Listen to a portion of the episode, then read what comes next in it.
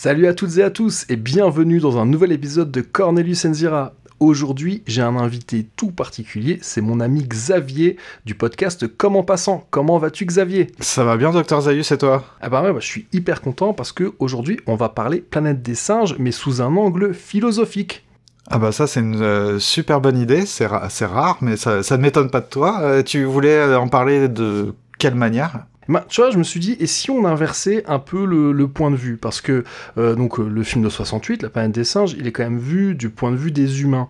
Et si on abordait plutôt le point de vue des singes? Parce que pour eux, euh, quand ils voient Taylor, en fait, bah, ils, ils voient pas un humain, ils voient plutôt un monstre. Et tu vois, je me suis dit, tiens, aborder, voilà, mélanger monstrueux et philosophie et planète des singes, je me dis que c'est un peu, c'est original. Ouais, c'est bien, mais Enfin, je crois qu'on l'a déjà fait, là. On l'a déjà fait. Bah euh, ouais, j'ai un épisode en stock là euh, qui, date un petit peu. Ça s'appelle euh, La planète des singes, je crois, monstrueux, monstre et point de vue. Oh bon? On l'a déjà fait. Ah je. Oh, Il semblerait. Ah, bon?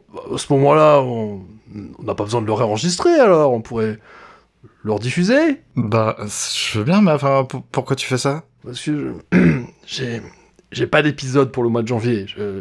J'ai pas eu le temps. T'as pas eu le temps? J'ai pas travaillé. j'ai pas travaillé. C'est pas bien ça.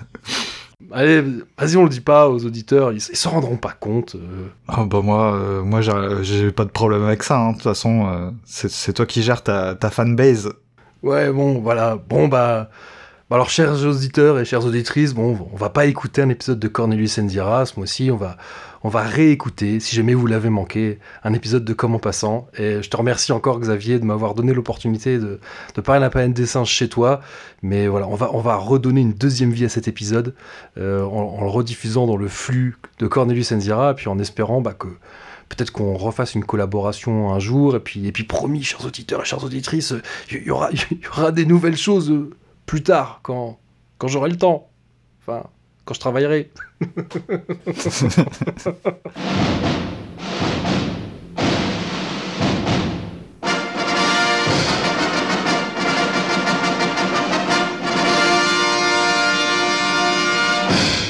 Donc, euh, Zaius ou Docteur Zaius? Ouais, docteur, c'est un, faux titre que je me suis que je me suis accordé.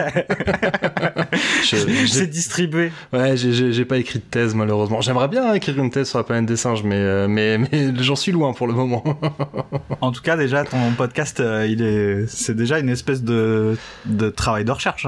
ouais, mais c'est un peu ça. Mais tu sais qu'en fait, euh, même même si au départ, quand je me suis lancé dans dans le podcast, je pensais pas nécessairement. Je sais plus si je te l'avais raconté, mais je pensais pas nécessairement faire un truc dédié uniquement à la planète des singes.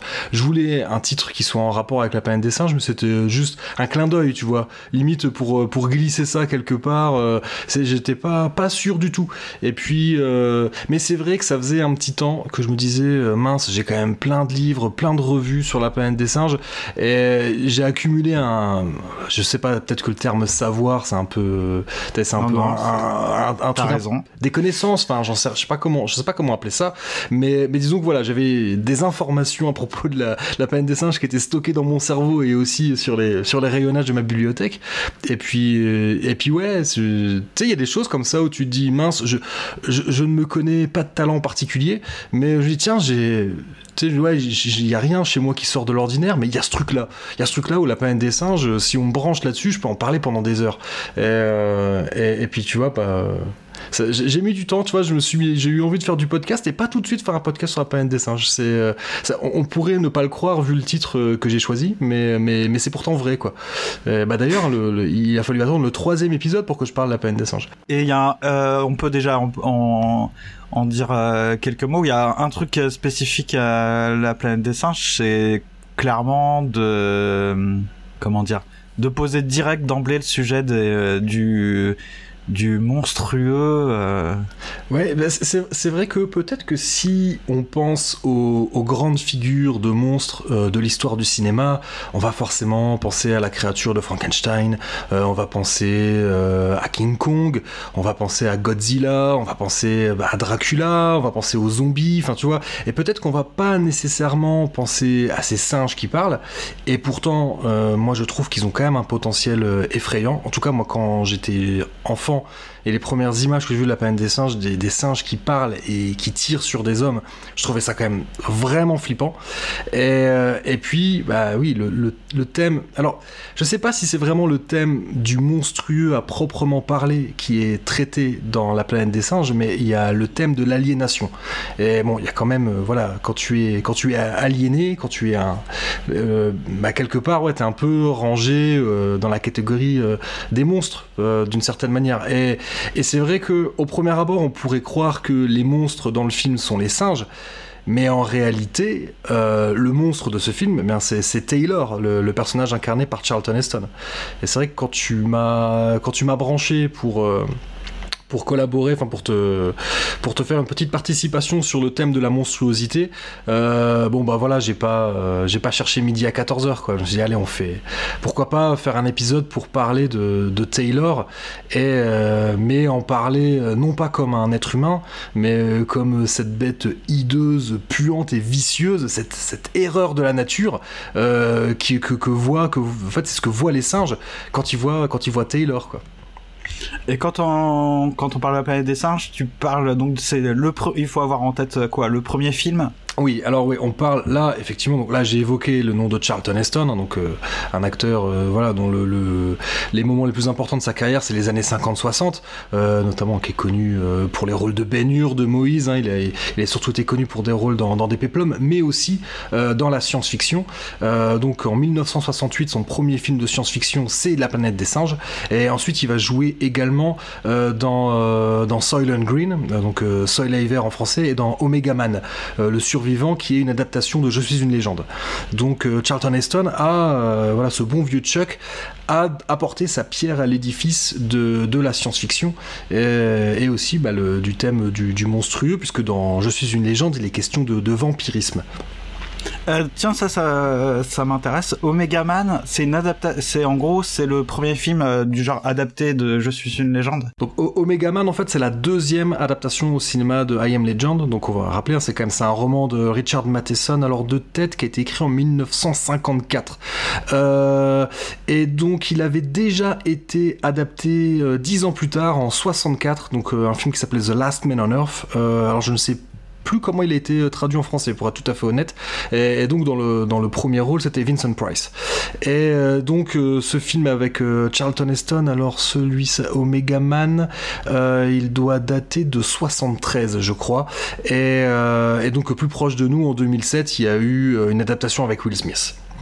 Ouais, ça, c'est le seul que, que j'ai vu. Et puis sinon, tu as parlé de Soleil Green, donc c'est Soleil Vert en français. En français, ouais, ouais, enfin adapté adapté aussi d'un roman qui s'appelle Make Room, euh, un roman qui date pareil du milieu des années 60.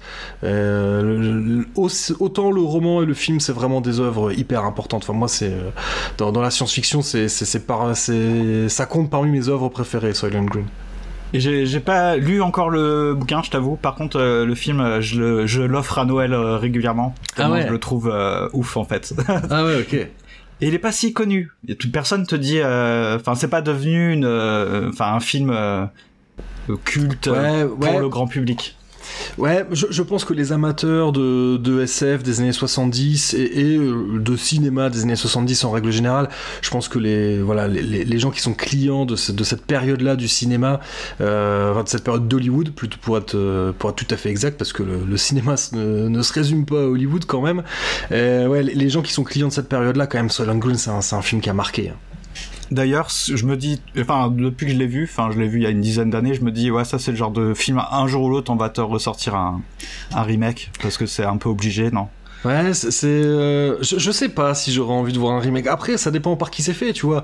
Euh, t'as quand même, il y a quand même plein de réalisateurs de talent et euh, faut pas, faut pas tout de suite jeter la pierre sur un remake. Mais bon, honnêtement, je, je, j'ai pas l'impression que le film ait besoin d'être fait, quoi. la, la, version, la version d'origine, elle est, pour moi, elle est suffisante. En même temps je t'aurais dit la même chose également hein, de, Planet of the Apes, hein, la, planète des singes.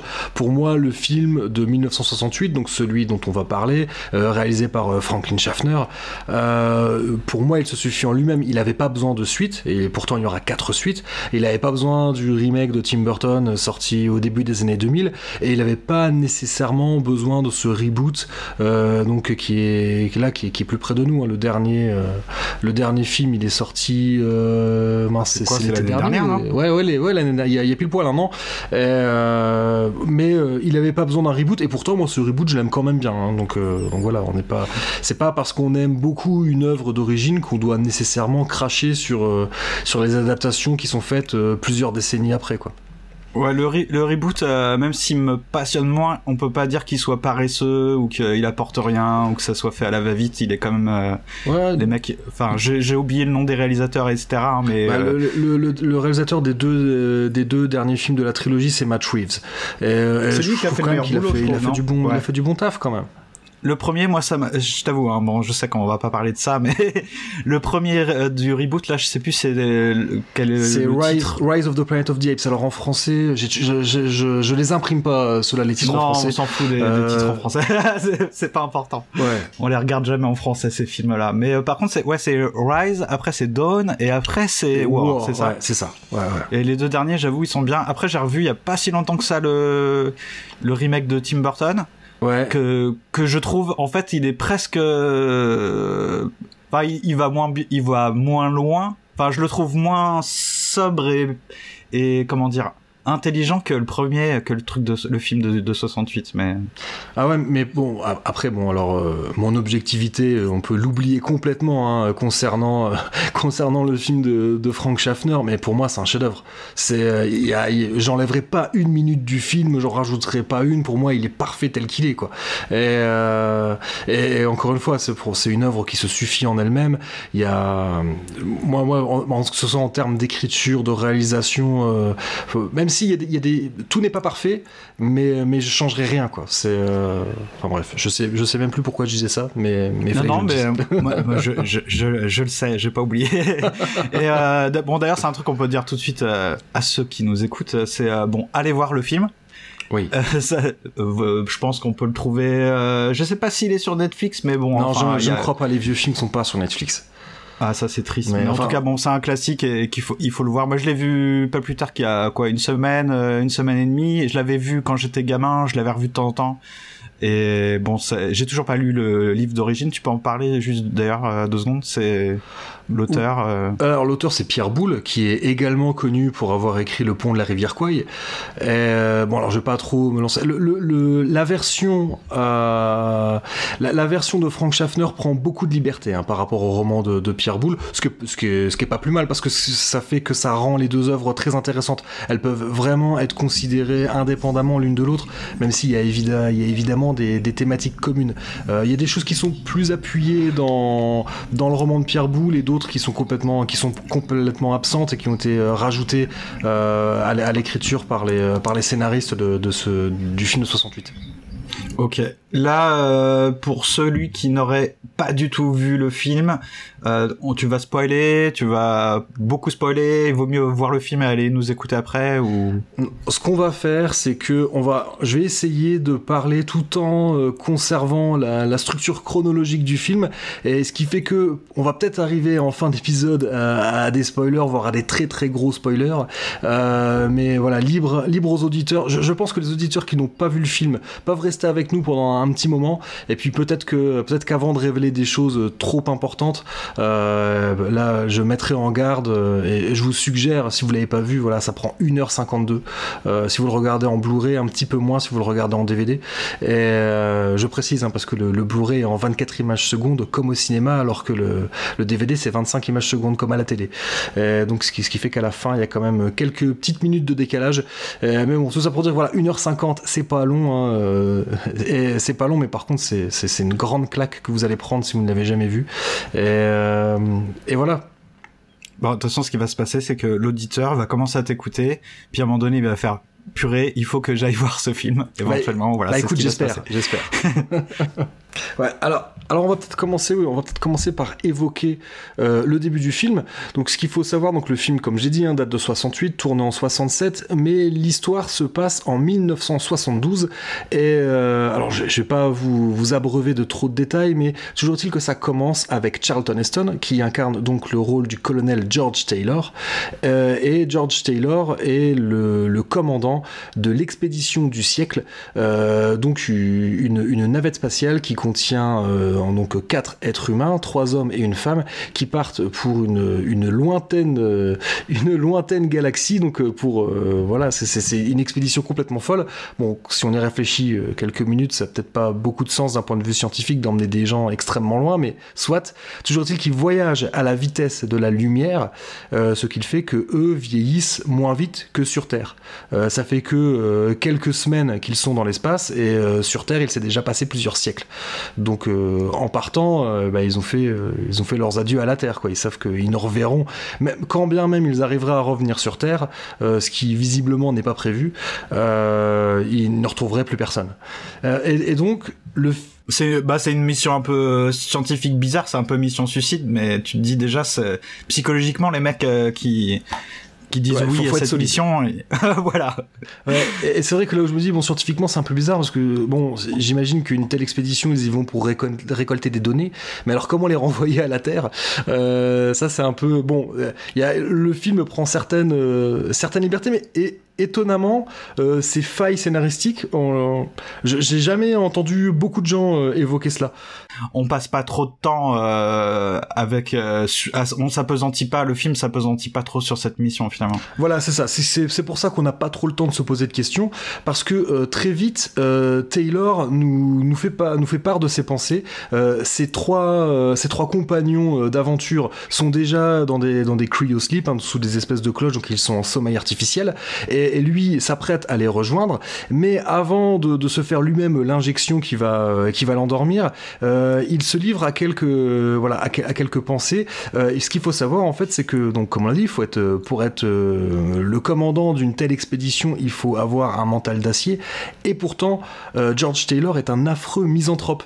il se pose des questions sur ses, sur ses, sur ses contemporains.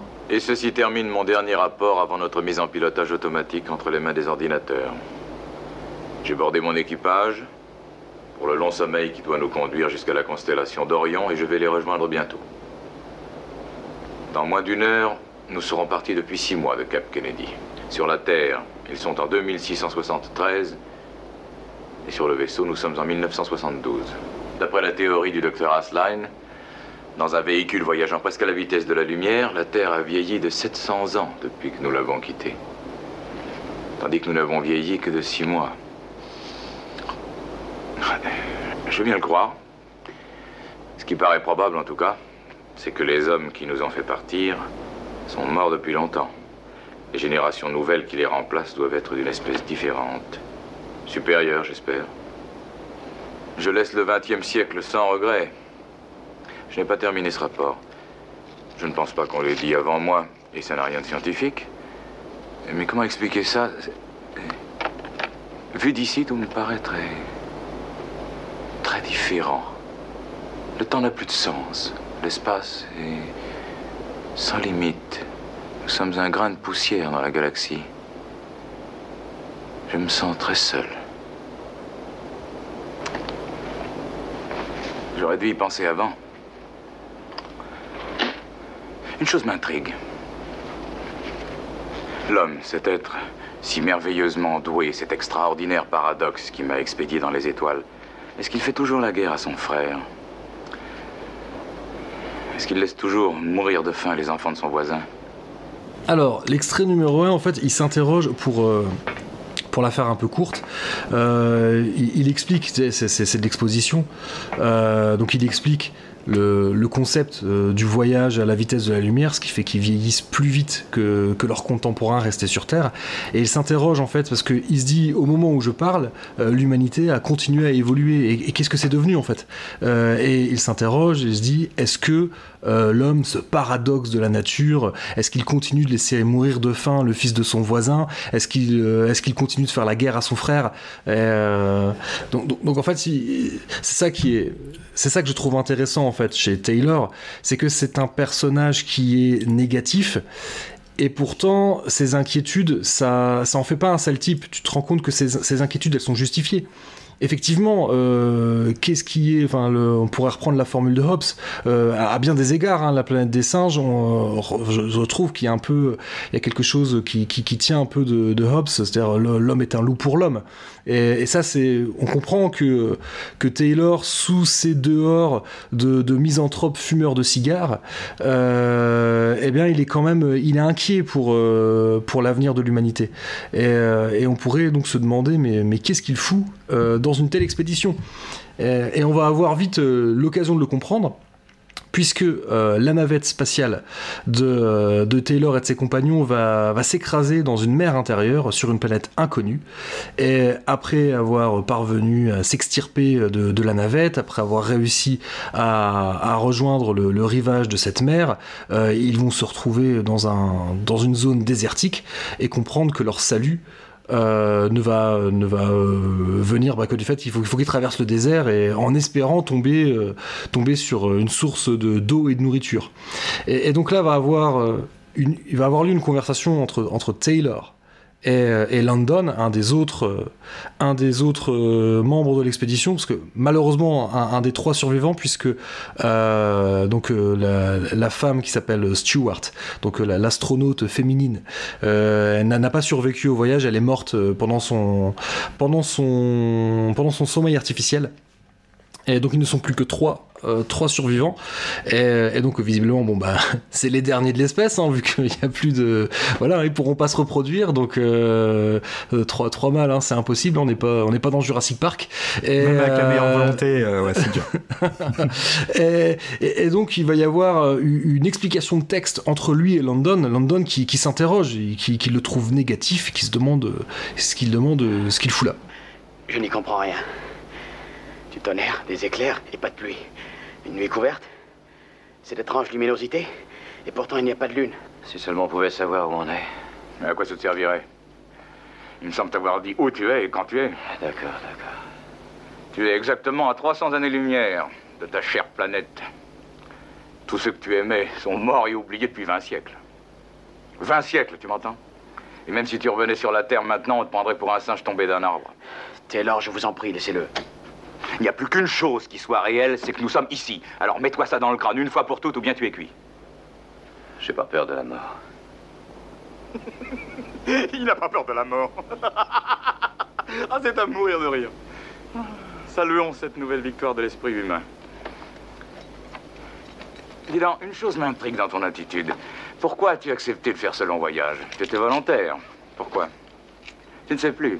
Alors je vais te le dire, moi. C'est parce que tu étais l'enfant chéri de la classe 72. Quand on t'a nommé pour l'expédition du siècle, tu as été contraint d'accepter ou tu n'aurais plus été à l'image de l'Américain parfait. Je vous défends de dire ça. Oh, et la gloire, ne l'oublions pas. Il y a dans une petite ville américaine une statue de bronze grandeur nature qui te représente. Il est probable qu'elle a verdi et que personne ne peut lire ton nom sur le socle. Mais ce qui est important, c'est que nos héros soient honorés. Dès lors, je vous ai déjà dit de me fiche la paix. Hum, mais j'oubliais l'essentiel. L'immortalité. Tu souhaitais vivre éternellement, non? Eh bien, tu as presque réussi. À part moi et Dodge, tu as vécu plus longtemps qu'aucun autre homme. Et puisque notre charmante lieutenant Carol Stewart est morte, il semble que tu sois le dernier de la lignée. Tu as ce que tu voulais, champion. Tu es heureux Vous lisez assez bien en moi, je le reconnais. Beaucoup mieux que je ne lis en vous. T'inquiète pas. Dodge aussi est très différent de moi. Mais lui, au moins, je le comprends. Il entrerait nu dans le cratère d'un volcan en activité s'il espérait y découvrir quelque chose. Il n'hésiterait pas.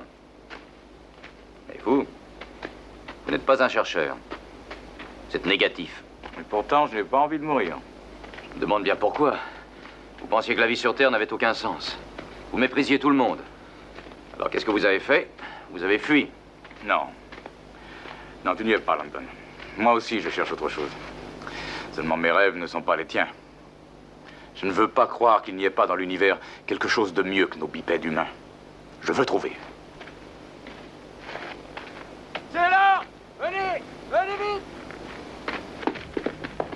donc dans ce deuxième euh, extrait de dialogue qu'on a entendu, euh, ce que je trouve intéressant, c'est que ça illustre euh, le côté paradoxal de Taylor dont j'ai parlé plus tôt. D'ailleurs, ce qui est amusant, parce que lui-même considère, l'être humain comme un paradoxe, hein, comme vous l'avez pu l'entendre dans, le premier extrait. Et c'est vrai que, alors, dans le premier extrait, chose que je n'ai pas encore dit, c'est que euh, Taylor euh, parle de, du sentiment de solitude qu'il éprouve lorsqu'il est perdu dans l'espace.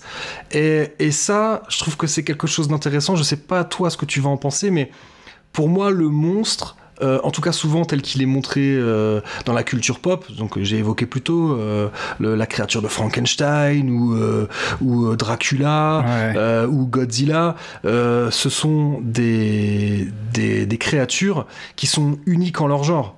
Et je me dis, est-ce que d'une certaine manière, le monstre n'est pas seul par définition? Eh ben, y a... J'en parlerai moi dans mon épisode euh, final, mais euh, t'as plein de trucs. Non, t'as le monstre. Euh, je pense t'as le monstre unique, genre individu exceptionnel. Godzilla, on les connaît hein, parce qu'ils ont des noms justement.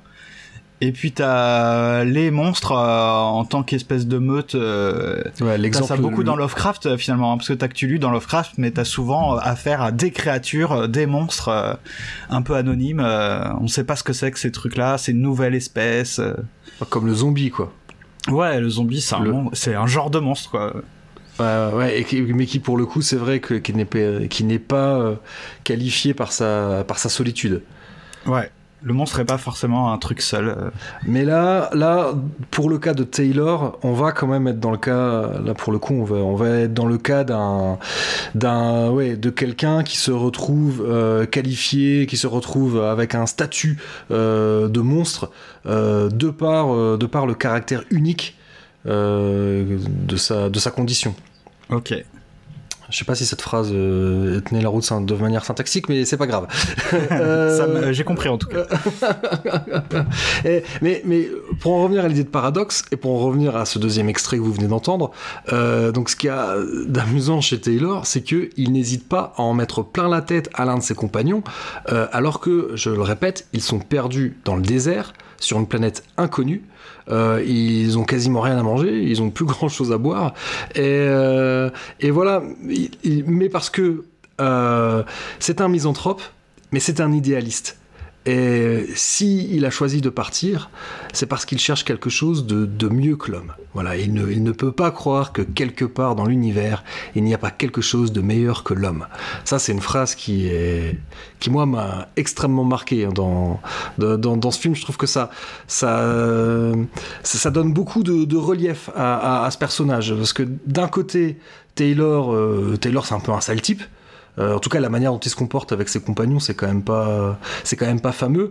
Et à côté de ça, eh ben, il a ce côté un peu idéaliste, euh, pourquoi pas un peu romantique presque, euh, qui, qui en fait, je trouve, hein, un personnage. Alors, je sais pas si on peut dire qu'il est attachant, mais en tout cas, c'est un personnage dans lequel peut-être on peut se reconnaître. En tout cas, moi, je, ne te cache pas que lorsque j'étais ado, euh, moi, je me reconnaissais énormément dans, le personnage de Taylor. C'est-à-dire que j'étais euh, méfiant vis-à-vis de, mes contemporains, mais euh, c'était pas pour autant que j'avais pas que j'avais pas des idéaux, quoi.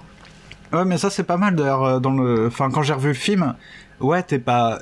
On te cherche pas. C'est peut-être une grosse différence avec le remake de Tim Burton, c'est que le personnage c'est quand même un personnage super complexe euh, il a l'air dur, euh, il a l'air un peu euh, un peu taré, c'est pas le, voisin idéal peut-être le mec à qui tu veux taper des bières tous les soirs, mais par sa complexité, le côté voilà, c'est un mec qui réfléchit beaucoup etc. Tu Enfin, moi, je me sens plus proche de Taylor que de d'autres personnages après, plus des héros, tu vois, habituels, quoi. Et puis quand tu dis qu'il réfléchit, c'est que il faut aussi euh, garder en tête que, alors lui, comme ses compagnons, ce sont des astronautes. Euh, et les astronautes qu'on a envoyés pour une telle expédition, c'est-à-dire que c'est la crème de la crème. Euh, voilà, comme je dis, merci. S'il n'était pas misanthrope et s'il n'était pas accro au cigare, Taylor, ce serait vraiment le, quasiment l'expression même du, du fameux un esprit sain dans un corps sain. Et, et, et voilà, c'est quelque chose qui, qui, est intéressant. On pourrait même de, de ce point de vue-là, imaginer que d'une certaine manière, euh, dans la pyramide sociale euh, sur la Terre qu'ils ont quittée, euh, eh bien, nos astronautes, ils occupaient quand même un étage relativement élevé, et même de manière aussi bien figurée que, que, que, tout à fait concrète, ils ont atteint le firmament en s'envolant dans les étoiles. Ouais. Et, et, et, et c'est ça aussi l'intérêt du film, c'est que tout de suite, juste après le générique, on les voit, eh ben, ce sont des naufragés. Et, donc ils, ils, passent euh, donc d'un statut, euh, voilà. Ils, sont, étaient peut-être pas tout en haut de la pyramide lorsqu'ils étaient sur Terre, mais ils étaient quand même pas loin des, derniers étages. Et, là, bah, soudain, les voilà, ils sont au ras du sol, quoi. Ils sont, ils sont retombés. Euh, ce ne sont plus, ce ne sont plus que des, que des naufragés. Et, euh, en, plus de ça, euh, ils ne le savent pas encore, mais ils ont atterri sur une planète où les humains sont dépourvus de l'usage de la parole. Et du coup, ils sont dépourvus bah, de, tout droit. C'est-à-dire que les humains sur cette planète peuplée de singes intelligents, ils sont traqués comme du gibier et euh, ils sont disséqués comme des cobayes euh, sur, des, tables de, laboratoire, donc par des singes doués d'intelligence. Mais c'est un truc qui est assez génial dans le film, c'est que tu les vois assez en fait tu les vois un court temps hein, dans le, leur vaisseau spatial. C'est pas un film de SF au sens euh, tu les vois pas euh, vivre dans la station spatiale ou dans le vaisseau. Tu vois enfin il est très joli le vaisseau d'ailleurs. Je trouve il a un beau design. Mais tu le vois euh, uniquement quand il est il vient de s'écraser je crois. Tu le vois pas trop dans l'espace je crois le ouais, vaisseau. tu, non non tu de, dans l'espace on ne voit que des euh que des, que des passages filmés en intérieur. Effectivement, on ne verra à l'extérieur euh, du vaisseau que lorsqu'il euh, lorsqu'il est en train de, s'enfoncer dans les euh, dans, les eaux de, de cette mer intérieure. Ce qui est d'ailleurs une petite une petite astuce en termes de budget pour voilà. En fait, le vaisseau on ne le verra jamais en entier. On ne verra jamais que la pointe que la pointe du vaisseau. On, ne peut que spéculer sur à quoi ressemble l'arrière de ce de ce vaisseau qui s'appelle Liberty One, mais qui a été surnommé Icarus par les fans. Ah ouais, d'accord, ok. Ah, en, en, référence à Icar. Euh... Oui, bah voilà, qui a voulu, voilà. euh, qui a voulu voler trop près du soleil.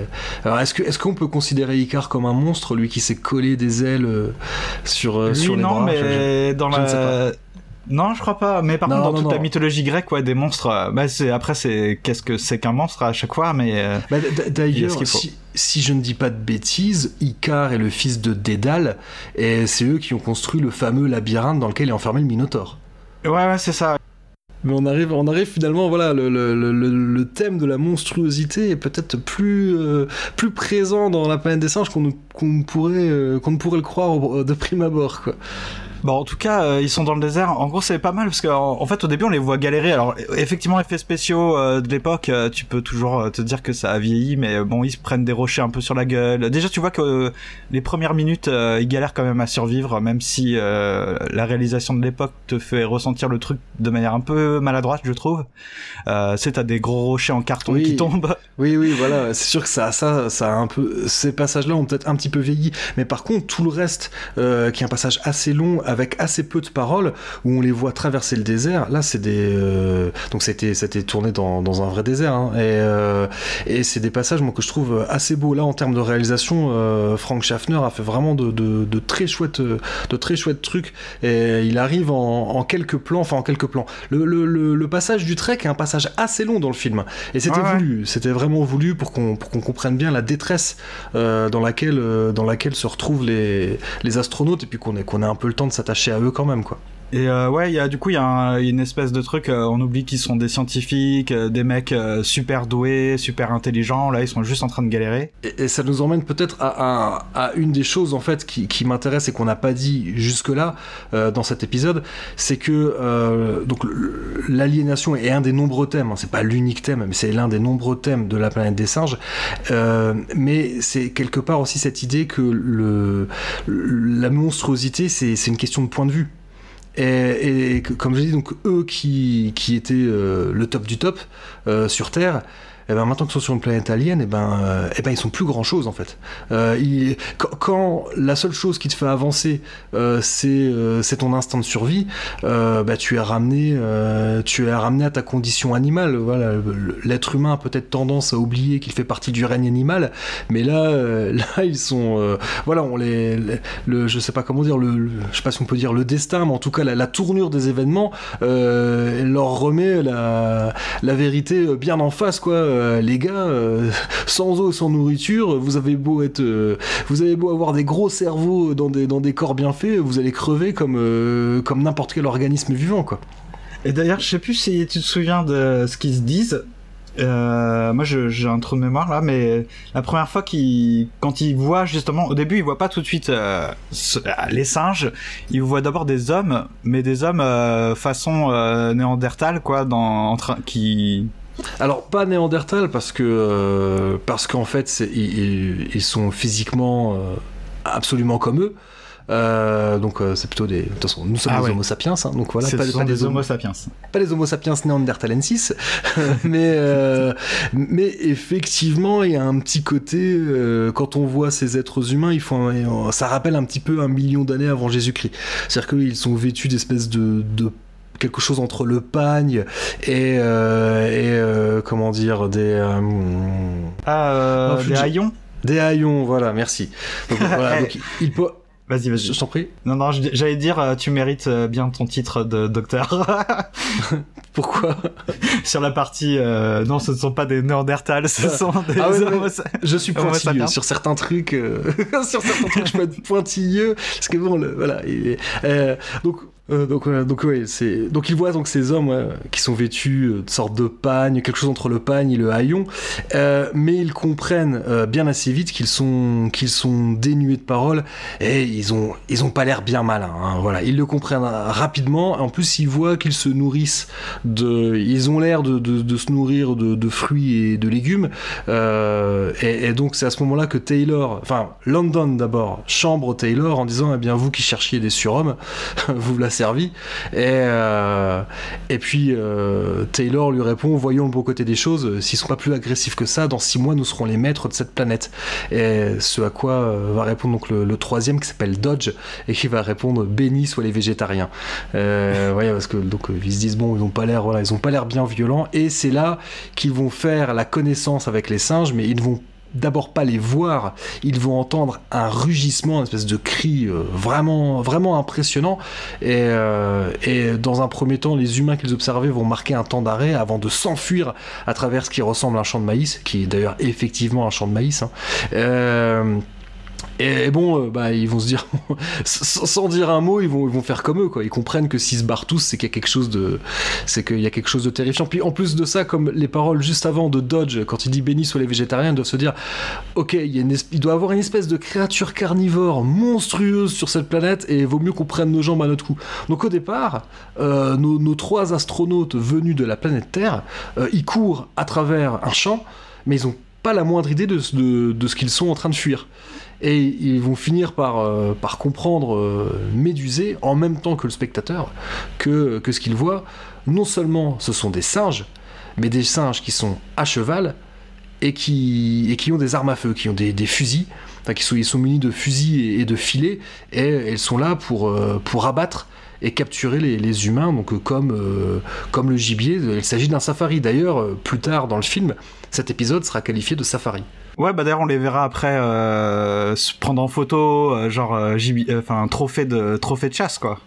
Oui, effectivement, ouais, effectivement, il y a cette scène, il y a cette scène qui est assez hallucinante où on voit, où on voit les singes se, photographier avec, avec ce tableau de chasse qui est composé d'humains et qui quelque part voir ces corps comme ça agglutinés les uns sur les autres, ça personnellement moi ça me rappelle les, les heures les plus sombres de l'histoire de l'humanité. Hein. On va tous les épisodes qu'on a pu voir dans, dans au cours de, de guerres, des guerres qu'il y a pu avoir au cours du XXe siècle où on a découvert des charniers où des gens ont été tués alors qu'ils avaient, euh, ils avaient absolument rien fait, ils étaient juste pas, euh, pas de la bonne couleur ou pas de la bonne religion ou, simplement pas de la bonne nationalité. Euh, donc ça, ça c'est un, passage qui est assez qui est assez effarant, assez effrayant, et ce qui fait qu'au départ, en tant que spectateur, tout de suite, le, ces gorilles, parce que pour le moment, les premiers singes que l'on voit, ce sont des gorilles, euh, ces gorilles, oui, on peut penser que ce sont des monstres. Ouais, c'est choquant. Hein. Le début, euh, ça a beau être euh, fait en 68, ouais, c'est tu, tu vois tout de suite ce que le réalisateur essaie de faire et c'est choquant. Quand ils sont en panique, qu'ils se font attaquer, que tu vois des humains se faire tuer comme ça par des singes à cheval et que, enfin, ouais, c'est tout de suite, ouais, tu te dis, ouais, les singes, euh, c'est des monstres. Tu sais pas d'où ça sort, d'où ils viennent, mais euh, c'est un peu la méga flip. Il y, a un côté monstrueux. Alors, après, euh, peut-être que plus tard dans la, conversation, peut-être pas en parler tout de suite, mais on pourra aussi voir le point de vue des gorilles et d'autres singes vis-à-vis des, humains. Mais ce qu'il est peut-être bon de préciser à ce moment-là, donc c'est qu'au cours de, de, ce safari, Taylor a pu malheureusement constater que, Dodge a été abattu donc il, est mort. Donc là, euh, là, il comprend. Enfin, peut-être que jusque là, peut-être qu'il courait en, ayant l'impression que c'était un cauchemar. Euh, mais je me mets à sa place. Je me dis en voyant un de ses compagnons morts, alors que quelque part ils, ont, ils avaient rien à foutre là. c'était pas leur guerre, hein, pour reprendre, euh, pour reprendre une expression de, Rambo. mais, mais même si c'est pas leur guerre, même si voilà, ils y sont pour rien, bah, il y a quand même un des leurs qui est mort. Et, et Landon, le troisième, et eh ben Taylor ne sait pas qui ne sait pas ce qu'il est advenu de lui. Et en plus de ça, Taylor a été blessé à la gorge. Et alors à ce moment-là, on ne le sait pas encore en tant que spectateur, mais ça lui a fait perdre l'usage de, la parole. Il, il, se retrouve à être aphone. Il a une sale blessure. Euh.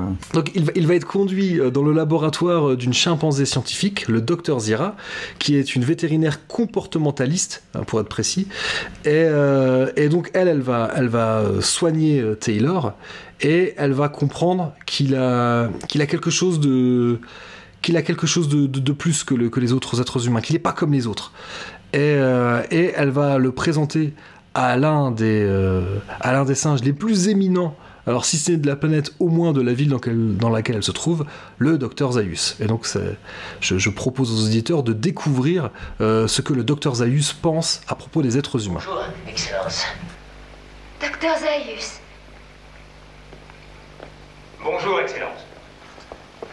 Ouvrez, je vous prie. Je suis si heureuse que vous ayez pu venir. Regardez, il est là.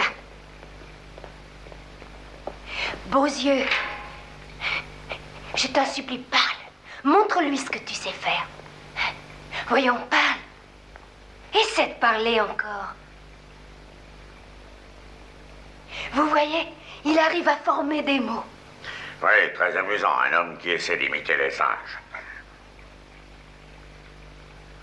Docteur Zaius, regardez-le bien, j'ai l'impression qu'il vous répond. Ah, il a un don d'imitation assez remarquable, en effet. Il n'est pas du tout comme les autres. Il se sert de cette vieille couverture comme vêtement. Je me demande ce qu'il donnerait si on lui faisait passer le test d'Hopkins sur l'habileté manuelle. Non, un animal. Regardez, il bouge ses doigts. Simplement parce qu'il vous a vu bouger les vôtres. Oh, mais il a peut-être compris. Sottise, l'homme est incapable de comprendre. Tout au plus arrive-t-on à leur apprendre quelques tours faciles, mais c'est tout. Je crains de ne pas pouvoir être d'accord, Excellence. D'après mes expériences... Docteur Zira, je vous mets en garde. Que vous fassiez des expériences chirurgicales sur le cerveau de ces créatures est une chose, et vous avez mon agrément. Mais vos études sur le comportement de l'homme ne me disent rien qui vaille prétendre que, que nous pouvons apprendre quelque chose sur la nature simiesque en étudiant un homme tient de la fantaisie la plus échevelée. De plus, l'homme est nuisible. Il mange tout ce qu'il peut trouver dans la forêt. Puis il émigre vers nos zones de culture et ravage nos moissons mieux que les sauterelles. plus tôt nous l'aurons exterminé, mieux ça vaudra. Vous le savez aussi bien que moi. C'est une question de survie pour les singes.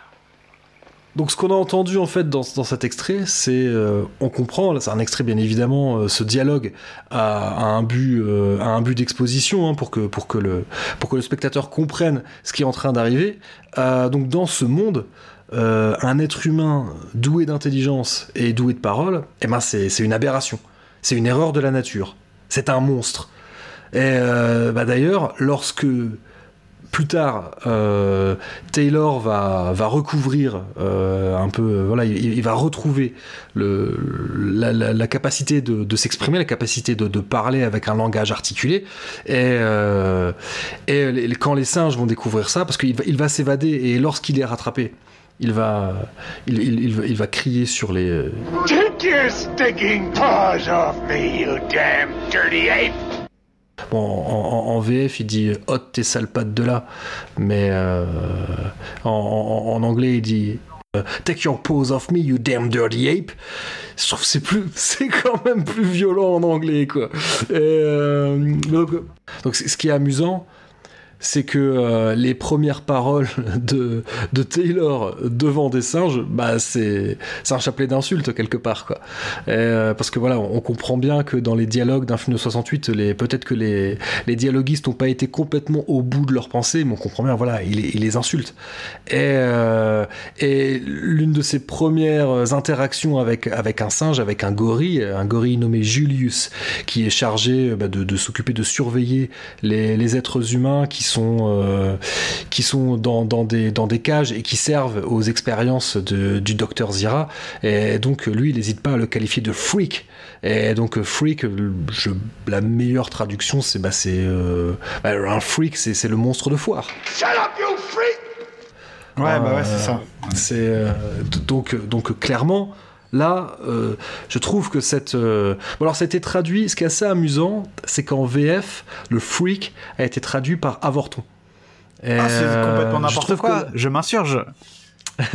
voilà, ils sont, ils sont, ils sont passés à côté. Là, ils sont euh, passés à côté euh, parce que voilà, freak, ça nous renvoie vraiment à, ça nous renvoie vraiment à cette idée ouais, de, de, de la foire, quoi. De, ouais, c'est la bête de foire, euh, le monstre de foire qu'on montre justement et qu'on montre du doigt. Voilà, la, la curiosité qui, qui fascine autant qu'elle effraie. Euh, et ça, c'est, quelle autre meilleure définition que, que, celle de monstre Ouais, euh, c'est monstre, là, fric, c'est monstre, ouais. Voilà, là, on est clairement dedans. Euh, Taylor est désormais considéré comme un croque-mitaine. comme un danger pour l'équilibre de, de, la société simienne. donc c'est plutôt j'ai évoqué je suis une légende. Et alors sans spoiler, je suis une légende. Il y a aussi cette idée là dans Je suis une légende, celle que euh, tout est une question de point de vue et que celui auquel les, les, euh, spectateurs s'attachent, euh, peut-être que pour les autres personnages du film, alors dans, dans, Je suis une légende, ce sont les vampires, et là dans, dans La planète des singes, ce sont les singes, eh bien peut-être que eux, ils ne voient pas un héros, mais il voit un monstre, un monstre qu'il faut faire disparaître, et un monstre dont le nom euh, pourrait être évoqué des décennies, voire des siècles plus tard, euh, pour faire peur euh, soit aux petits vampires, soit aux petits singes, pour leur faire manger leur soupe. Tout comme dans Je suis une légende, eh bien les singes, avant de faire disparaître Taylor, vont le juger afin de réduire à néant la, menace qu'il représente. Et ça, je trouve que c'est intéressant, cette idée, parce que euh, Taylor est un monstre, Taylor parle, ce qui n'est pas normal sur cette planète, euh, mais il a parlé devant une assemblée de singes, devant, des, passants, devant des kidam. Et, euh, on peut, s'imaginer que la rumeur a, enflé et a parcouru toute la ville, tout, tout Ape City, que désormais, si ce n'est tous les singes de la planète, au moins tous les singes de cette région sont au courant qu'il y a un être humain qui parle. Euh, donc ça veut dire que euh, lui mettre une balle dans la tête ou lui mettre un coup de scalpel pour, euh, pour, en faire, pour en faire un légume ou en tout cas pour, pour détruire les, les, régions de la parole de son cerveau parce que ça on le comprend hein, aussi bien dans le film mais aussi c'est aussi quelque chose qui est présent dans le roman de Pierre Boulle c'est que d'un point de vue chirurgical les singes sont, plutôt avancés concernant la chirurgie et l'anatomie du cerveau. ils sont capables ils savent où sont les lobes qui, servent, qui servent à la parole et ils peuvent, ils peuvent les détruire. mais sauf que ça, c'est pas suffisant c'est pas suffisant parce que euh, bah parce que euh, il, faut détruire le mythe qui, qui, qui, est né en peu de temps. Le, voilà, le monstre, il ne suffit pas de, il ne suffit pas de, le tuer, il ne suffit pas de le détruire physiquement. Il faut le, il faut le détruire également dans, dans l'esprit des gens. Et donc pour cela, ils vont le juger. C'est La séance du tribunal spécial de l'Académie nationale est ouverte. Elle est présidée par le président de l'Académie. À ma droite, le docteur Maximus, commissaire aux affaires animales. Et à ma gauche, le docteur Zaius, ministre de la Science et premier défenseur de la foi. Le représentant de l'État est le docteur Honorius, adjoint du ministre de la Justice. Huissier, on vous avait dit, je crois, de faire nettoyer la bête. Tous ces rayon dont il est vêtu dégage une puanteur insupportable qui attente à la dignité de ce tribunal. Vous avez la parole, docteur Honorius. Avec votre permission, monsieur le président, ce tribunal n'a pas encore défini les motifs pour lesquels il avait été convoqué. C'est vous-même qui avez demandé à exposer votre affaire. Vous ne devez pas être surpris de vous trouver ici. Cet homme a le droit de savoir s'il est accusé, de quoi il est accusé. C'est une simple question de justice, monsieur. Objection. Ce qui nous est montré ici est bien un homme. On ne peut donc pas lui appliquer la loi des singes. Voyons, docteur Zira, il s'agit bien d'un homme, n'est-ce pas? Il est très différent des hommes que vous avez pu voir jusqu'à présent. Et nous allons nous efforcer de le prouver. Répondez à ma question, docteur Zira. Est-ce un homme? Excellence, il me semble que c'est de ce point précis qu'il faudrait débattre. Est-ce un homme Est-ce un être hybride ou un monstre de la nature? Objection. Accordé. Voyons, docteur Zira, gardez votre belle fougue pour une autre cause et reconnaissez en toute honnêteté que l'accusé n'est pas un singe et qu'en conséquence notre code pénal ne lui reconnaît aucun droit. Alors pourquoi parle-t-on de lui comme de l'accusé? Votre honneur pense sans doute qu'il est coupable de crime Nous ne jugeons pas cet homme. Nous sommes ici pour décider de son sort. Ce que nous jugeons dans ce prétoire, c'est l'hérésie scientifique et pas autre chose. Tout à fait d'accord avec vous, docteur Zayus. Il faudrait peut-être dire à nos amis qu'ils risquent de briser leur carrière s'ils veulent à tout prix défendre cet animal. Dans ce cas, je me défendrai moi-même. Docteur Zira, voulez-vous dire à ce beaux yeux de se tenir tranquille? Je m'appelle Taylor. Ici, faites taire cet animal. Non, je veux... Je vais poursuivre, monsieur le procureur. Messieurs les juges, mes arguments sont simples. Ils ont pour base le premier article de notre foi, où il est dit que le Tout-Puissant a créé le singe à son image, qu'il lui a donné une âme et un esprit, et dans sa grande bonté l'a séparé des bêtes de la jungle pour en faire le seigneur de cette planète. Ces vérités sacrées trouvent en elles-mêmes leur propre justification. Notre science doit étudier les singes, messieurs, seulement les singes. Mais certains jeunes savants audacieux n'ont pas hésité à étudier l'homme. Ouais, ils ont oublié les lois du Tout-Puissant au nom d'une théorie insidieuse qu'ils osent appeler l'évolutionnisme. Je vous en prie, au fait, docteur Honorius. L'État accuse le docteur Zira ici présent et un chirurgien dépravé nommé Galen d'avoir fait des expériences sur cet animal, d'avoir trafiqué son cerveau et les tissus de sa gorge pour en faire un monstre capable de parler. Ce n'est pas vrai. Docteur, attention à ce que vous allez dire. Et son intelligence, aurions-nous pu la créer aussi? Non seulement cet homme sait parler, mais il sait penser. Et il s'est raisonné. Cette chose s'est raisonnée. Si le tribunal le permet, je, me propose de démasquer cette mystification par un interrogatoire. Faites, docteur, et n'oubliez pas de garder à cette séance toute sa dignité.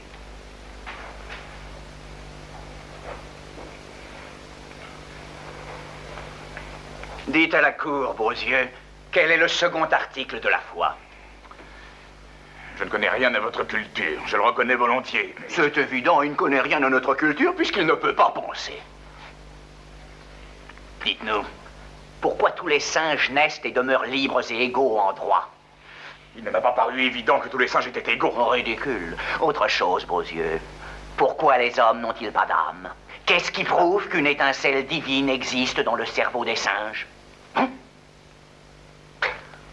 Euh, donc le film a été tourné, donc écrit au milieu des années 60, parce qu'ils achètent les droits dès 1963. Hein. Le, roman n'était pas encore sorti que Arthur P. Jacobs, le, producteur, avait déjà acheté les droits.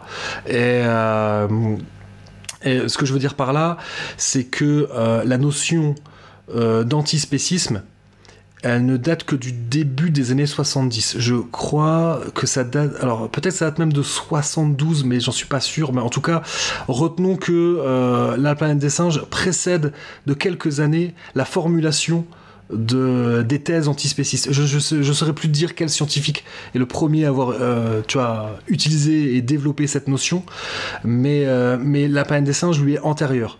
Mais je ce que je veux dire par là, c'est que l'antispécisme, c'est une notion donc, qui, est, euh, qui est récente, parce qu'elle a moins d'un demi-siècle, et qui commence à être connue du grand public que depuis quelques années seulement. Euh, mais je pense effectivement que euh, quelqu'un qui a vécu au milieu du XXe siècle, a pas nécessairement la même, en tout cas un occidental, parce que je vais peut-être pas me risquer à, évoquer des, cultures que je connais moins, voire pas du tout. Euh, mais en tout cas, on va dire l'homme ou, la femme, enfin l'être humain occidental, a certainement un regard sur, euh, sur la nature et sur les animaux qui a grandement changé euh, de, depuis, un demi-siècle. je dis pas que c'est gagné, hein, mais, mais je pense que, ou même, tu vois, même les gamins, maintenant à l'école, on apprend aux gamins des petites, des petites notions, des petites notions d'écologie toutes simples. Euh, que euh, rien que nous euh, qui sommes, enfin je sais pas, moi je suis un enfant des années 80, tu vois, je pense qu'il y a des trucs. si tu jetais un papier dans la cour par terre, on disait juste c'est sale, mais peut-être que peut-être que maintenant un gamin on va lui expliquer un peu plus que quand tu jettes un truc par terre, ça va finir dans la rivière et ça va finir dans la mer et ça va finir dans le ventre des poissons, etc.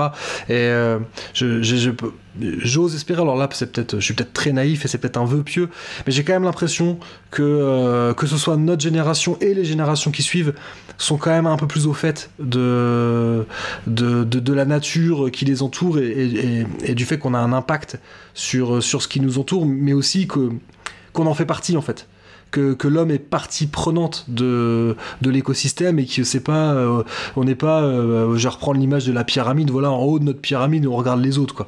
On n'est pas, euh, voilà, il y a peut-être plein de gens qui pensent encore qu'on est un super prédateur, etc et que on est en haut de la, qu'on est euh, tout en haut tout au bout de la chaîne alimentaire et, que quoi qu'on fasse c'est nous qu'on a raison euh, parce que c'est nous qu'on est des humains mais euh, mais mais ouais tout ça pour dire que, merde, je me perds un peu dans mes élucubrations. peut-être, peut-être. Bah, d'ailleurs, tu vois bien, les, films de la planète des singes maintenant ont été écrits différemment. Oui, oui, euh, c'est pas exactement les mêmes thèmes. Euh, on est très dans les années 60, euh, peut-être que dire l'homme d'un côté en tant qu'espèce et les singes de l'autre en tant qu'espèce, ça devait pas résonner comme nous maintenant. Ouais, ouais. Bon, après, euh, là, bien sûr, on va pas évoquer cette thématique parce qu'on va pas faire un épisode de 5 heures, mais il y a évidemment une résonance politique incroyable. Euh, rappelons quand même, voilà, à la fin des années 60, euh, aux États-Unis, il ne faisait pas bon, pour faire les choses simplement, il faisait pas bon ne pas être, ne pas être blanc. Hein, voilà. Et donc, il y y a, évidemment, évidemment cette résonance-là. Voilà, on était dans un, dans un pays où il y avait encore de la ségrégation dans certains États.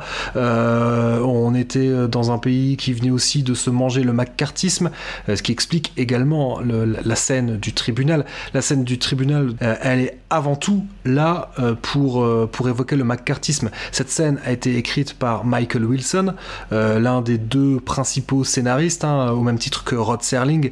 donc voilà, c'est Michael Wilson et, Rod Serling, c'est à eux qu'on doit quasiment l'entièreté du scénario de La planète des singes. Rod Serling, je le rappelle, qui est le, papa de la quatrième dimension.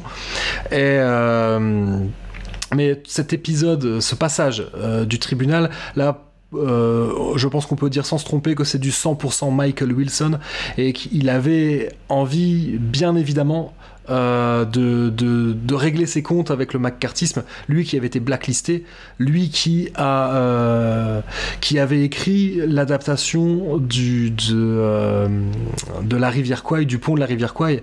Et il faut savoir que c'est Pierre Boulle qui a reçu un Oscar pour le scénario du pont de la rivière Kwai, alors qu'en réalité c'était Michael Wilson qui l'avait écrit. Et donc c'est c'est quelque chose d'où il, a gardé une, il en a gardé une grande amertume, mais, mais voilà, il a gardé une grande amertume du fait d'avoir été, d'une certaine manière, d'avoir été aliéné. Et, euh, d'une certaine manière, enfin même euh, clairement, il a été spoilé euh, d'un de ses succès. Tout ça parce qu'on lui prêtait des opinions politiques qui étaient un peu trop, un peu trop à gauche pour, pour, pour l'Amérique de la fin des années 50, début des années 60. Donc ça c'est euh, voilà, on retrouve tout ça dans, ce passage du tribunal.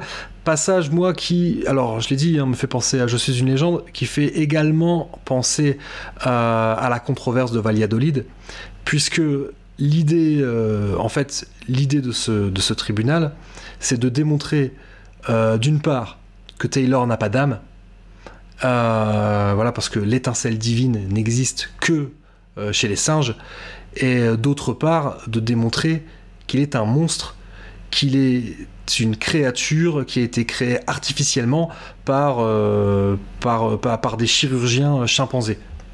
D'accord, en gros, c'est euh, le Frankenstein. Ça serait, enfin, la question pour les singes, c'est est-ce que ce serait pas le Frankenstein des singes, quoi? Exactement. Et donc de démonter la thèse de Zira et de Cornelius, qui est ce que vous avez devant vous, c'est le chaînon manquant parce que euh, les singes se posent des questions sur leurs origines et sur les origines de leur civilisation.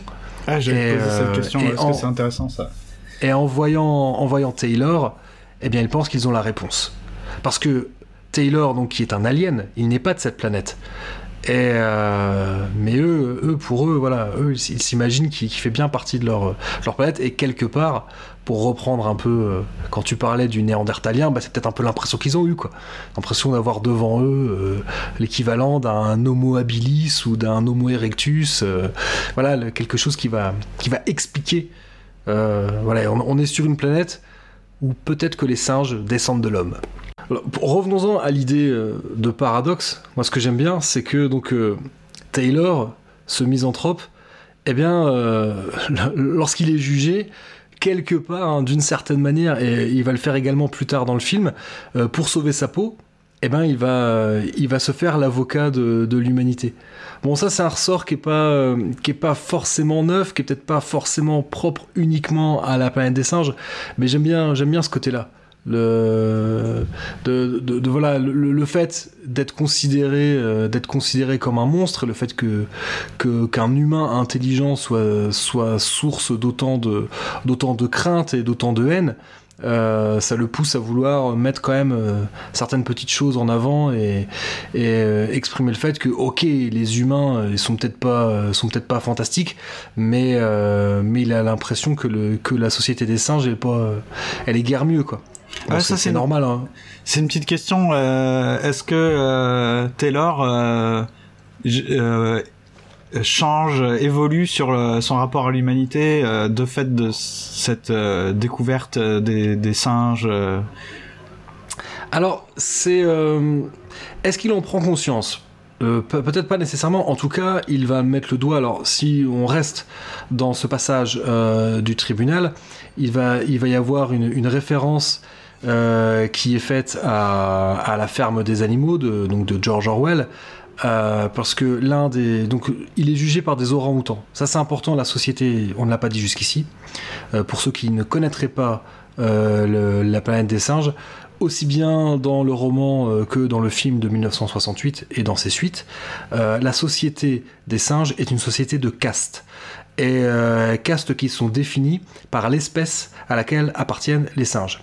C'est-à-dire que euh, les gorilles représentent la force, ce sont les militaires, la police, euh, peut-être éventuellement les ouvriers.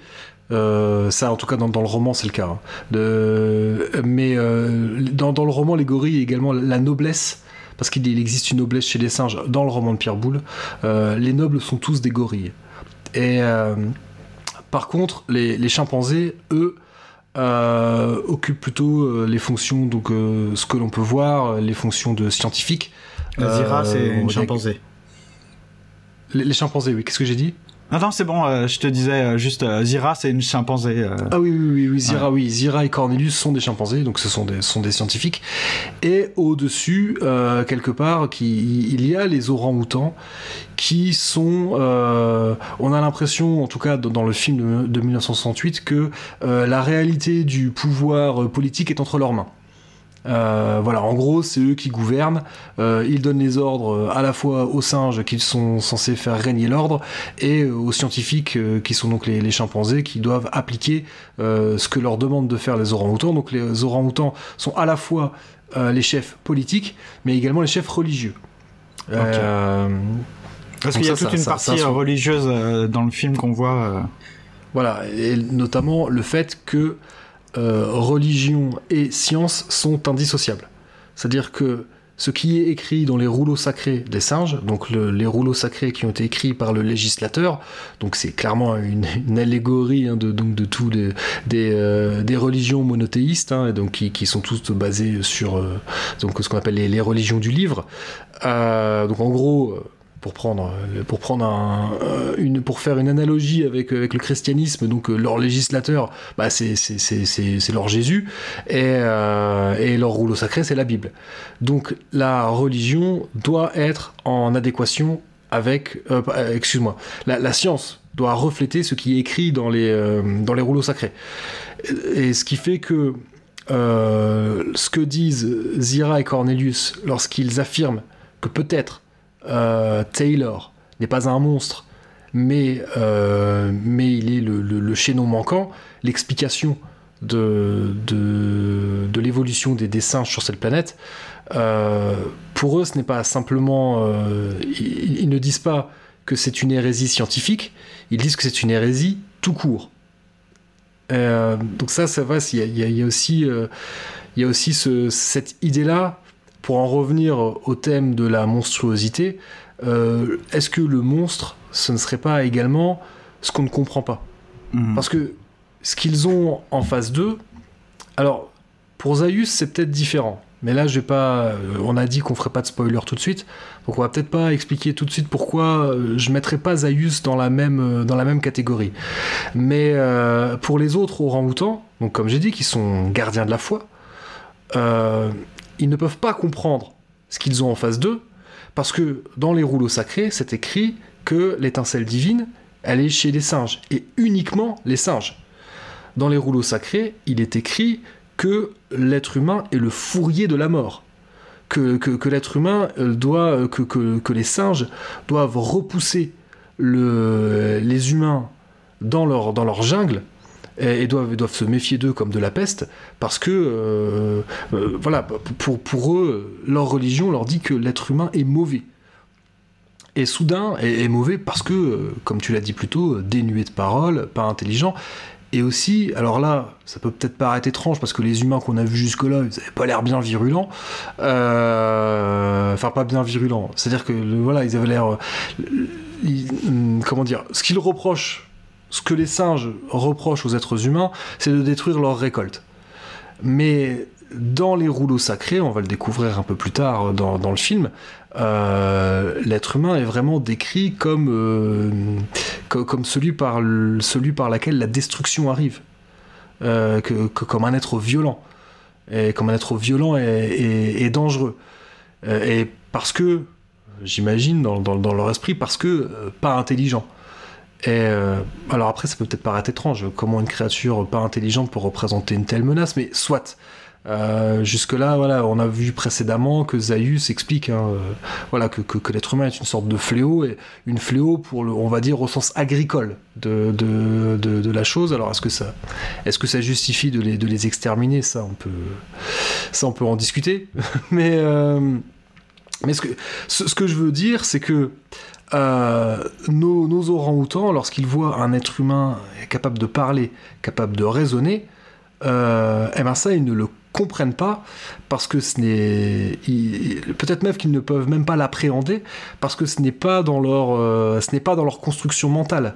Ce n'est pas dans ce qui est écrit dans leur euh, dans leur rouleau sacré qui sont censés avoir été écrits des, des, siècles auparavant auparavant pardon. C'est à dire que ça c'est quelque chose ça leur euh, comme a pu le dire Nietzsche à propos du christianisme ça leur coule dans les veines. Et donc soudain ils sont face à quelque chose qu'ils ne peuvent pas comprendre parce que ça met, ça met par terre tout ce qui est euh, tout ce qui est leur, leur euh, comment dire euh, peut-être la, la, manière dont ils ont appréhendé jusque là l'existence la vie l'univers je sais pas je sais pas comment prononcer ça mais j'espère que tu vois ce que je veux dire. Bah en gros pour l'instant ils voyaient tout avec leur cadre de perception des choses alors les, les rouleaux sacrés etc dans le film on on te décrit euh, vraiment beaucoup de choses ou c'est euh, rapide? C'est quand même relativement rapide. Le, législateur, on, comprend euh, vite fait sa, son existence lorsqu'il y a un passage où, Taylor s'enfuit de sa cage. Justement, le fameux passage que j'évoquais plus tôt, au terme duquel, lorsqu'il va être attrapé par les gorilles et coincé dans un filet, il va, il, va les insulter et donc révéler pour la première fois qu'il bah, est capable de parler. Euh, sa fuite, elle a un intérêt aussi, c'est que c'est le, le, seul moment du film où l'on découvre un peu Ape City. On le voit, on le voit courir partout dans la ville et à un moment on le voit, il est dans ce qui est visiblement un temple euh, pendant lequel on est en train de de célébrer, de faire l'office pour ce qui est visiblement un enterrement. Et, donc c'est là la première fois où on entend parler du législateur, mais évidemment à nous, nos, oreilles euh, de spectateurs occidentaux euh, qui baignons dans une, culture judéo-chrétienne, on fait tout de suite le, lien avec ce que dit celui qui est de toute évidence un prêtre. Euh, on fait le lien avec, comme j'ai dit auparavant, avec les religions du livre. Et, effectivement, les passages, le, les rouleaux sacrés vont être évoqués au cours de, ce passage du, tribunal, et ils vont être également évoqués en toute fin du film. Et donc, et c'est là où euh, clairement on va comprendre que c'est écrit noir sur blanc, que dans leur, euh, donc dans ce qui est, dans ce qui sert de socle à leur religion, on leur dit clairement qu'il faut se méfier de l'homme. Hmm. Il y a un passage, euh, c'est dans sa fuite aussi où il passe par le, un musée, une espèce de musée de, de l'homme. Ouais, un musée de sciences naturelles, où l'on voit des, des, êtres humains empaillés. Ouais, dont, dont, un, le, dont le fameux Dodge. Ouais, dont le fameux Dodge malheureusement, dans une scène un peu. Ah, c'est horrible. Mais là, encore une fois, c'est euh, encore une fois, c'est une question de point de vue. Euh, ce que je trouve intéressant dans la première fois lorsqu'on découvre cette scène, euh, voir un. Alors, parce qu'au début, est-ce qu'on comprend vraiment que ce sont des êtres humains empaillés? Pas nécessairement. Mais lorsque l'on voit Dodge, lorsque l'on voit Dodge, là, il n'y a pas de doute possible. Ils n'ont pas, fait une sculpture hyper réaliste d'un mec qu'ils ont abattu euh, plus tôt. Euh, surtout, oui, ce qu'on n'a pas, ce qu'on n'a pas précisé et que peut-être euh, échappera à certains auditeurs, soit qui ont pu bien le film en tête ou qui ne l'ont jamais vu. Dodge est afro-américain. Et jusque-là, tous les êtres humains que l'on a vus dans euh, le film, euh, eux, ils sont, ils sont caucasiens, ils sont blancs. Donc lorsque l'on voit, euh, lorsque l'on voit, donc lorsque l'on voit cet homme noir qui, de toute évidence, été empaillé, il n'y a pas de doute possible, quoi. C'est lui, c'est lui. Et, mais ça renforce l'idée que bah bon le singe ça les a pas spécialement intrigués et parce que plusieurs fois également il est répété il est répété dans le film que pour les singes, tous les hommes se ressemblent.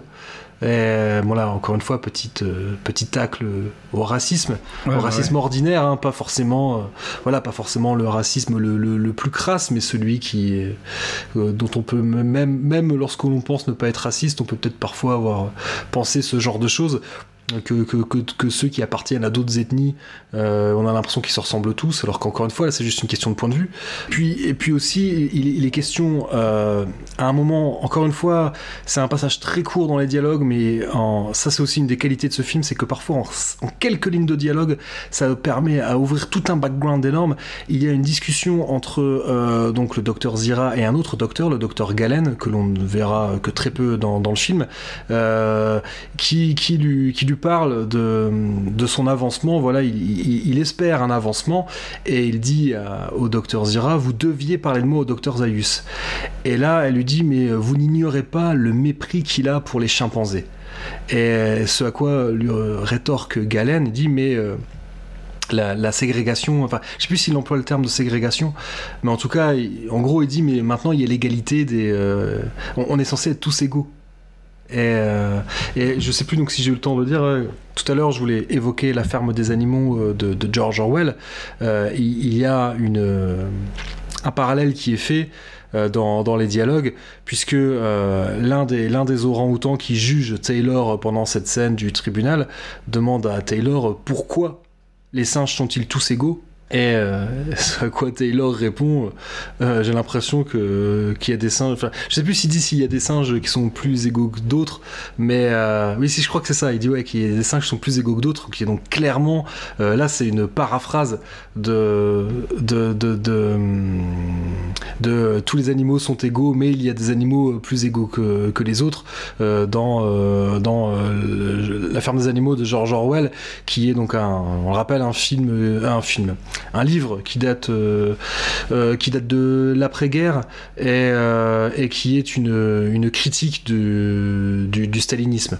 Et donc là, là encore une fois, ouais, bon, il y a aussi ça, hein, quelque part le tribunal, cet, cet, épisode du tribunal peut aussi peut-être un peu rappeler, peut-être aussi un peu rappeler le, la période du stalinisme en URSS où, où voilà, où on pouvait se retrouver être jugé de manière alors qu'on nous laisse même pas, nous laisse pas parler, voilà, de, ce point de vue-là, les États-Unis avaient rien à envier à leur, adversaire euh, soviétique parce que les, procès staliniens et les procès du macartisme se ressemblaient étrangement. C'est-à-dire que l'accusé n'arrivait pas à remplacer une.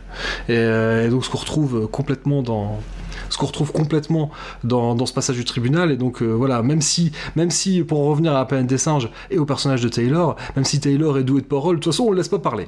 Et, voilà, mais, je voulais revenir à cette idée donc euh, que, la, que, la, monstruosité n'est qu'une question de point de vue, parce que euh, jusque-là, si jamais euh, on, se, en tant que spectateur, on se reconnaît dans le personnage de Taylor, ce qui semble logique, puisque si on est spectateur de la planète des singes, a priori c'est qu'on a un être humain. On n'est pas un singe.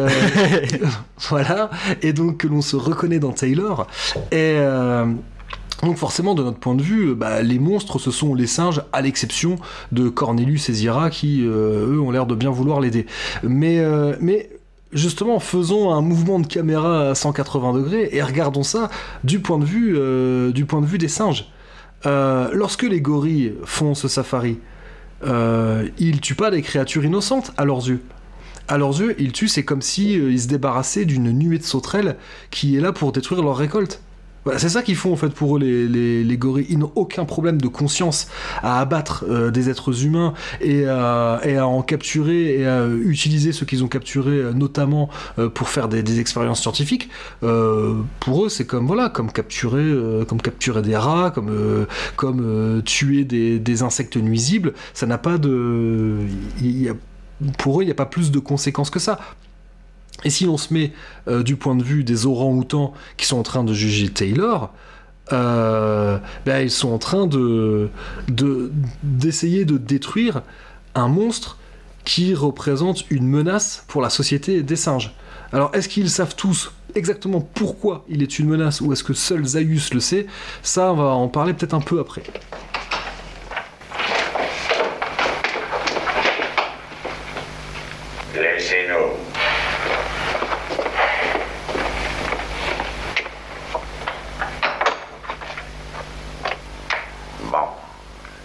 Sont jetés.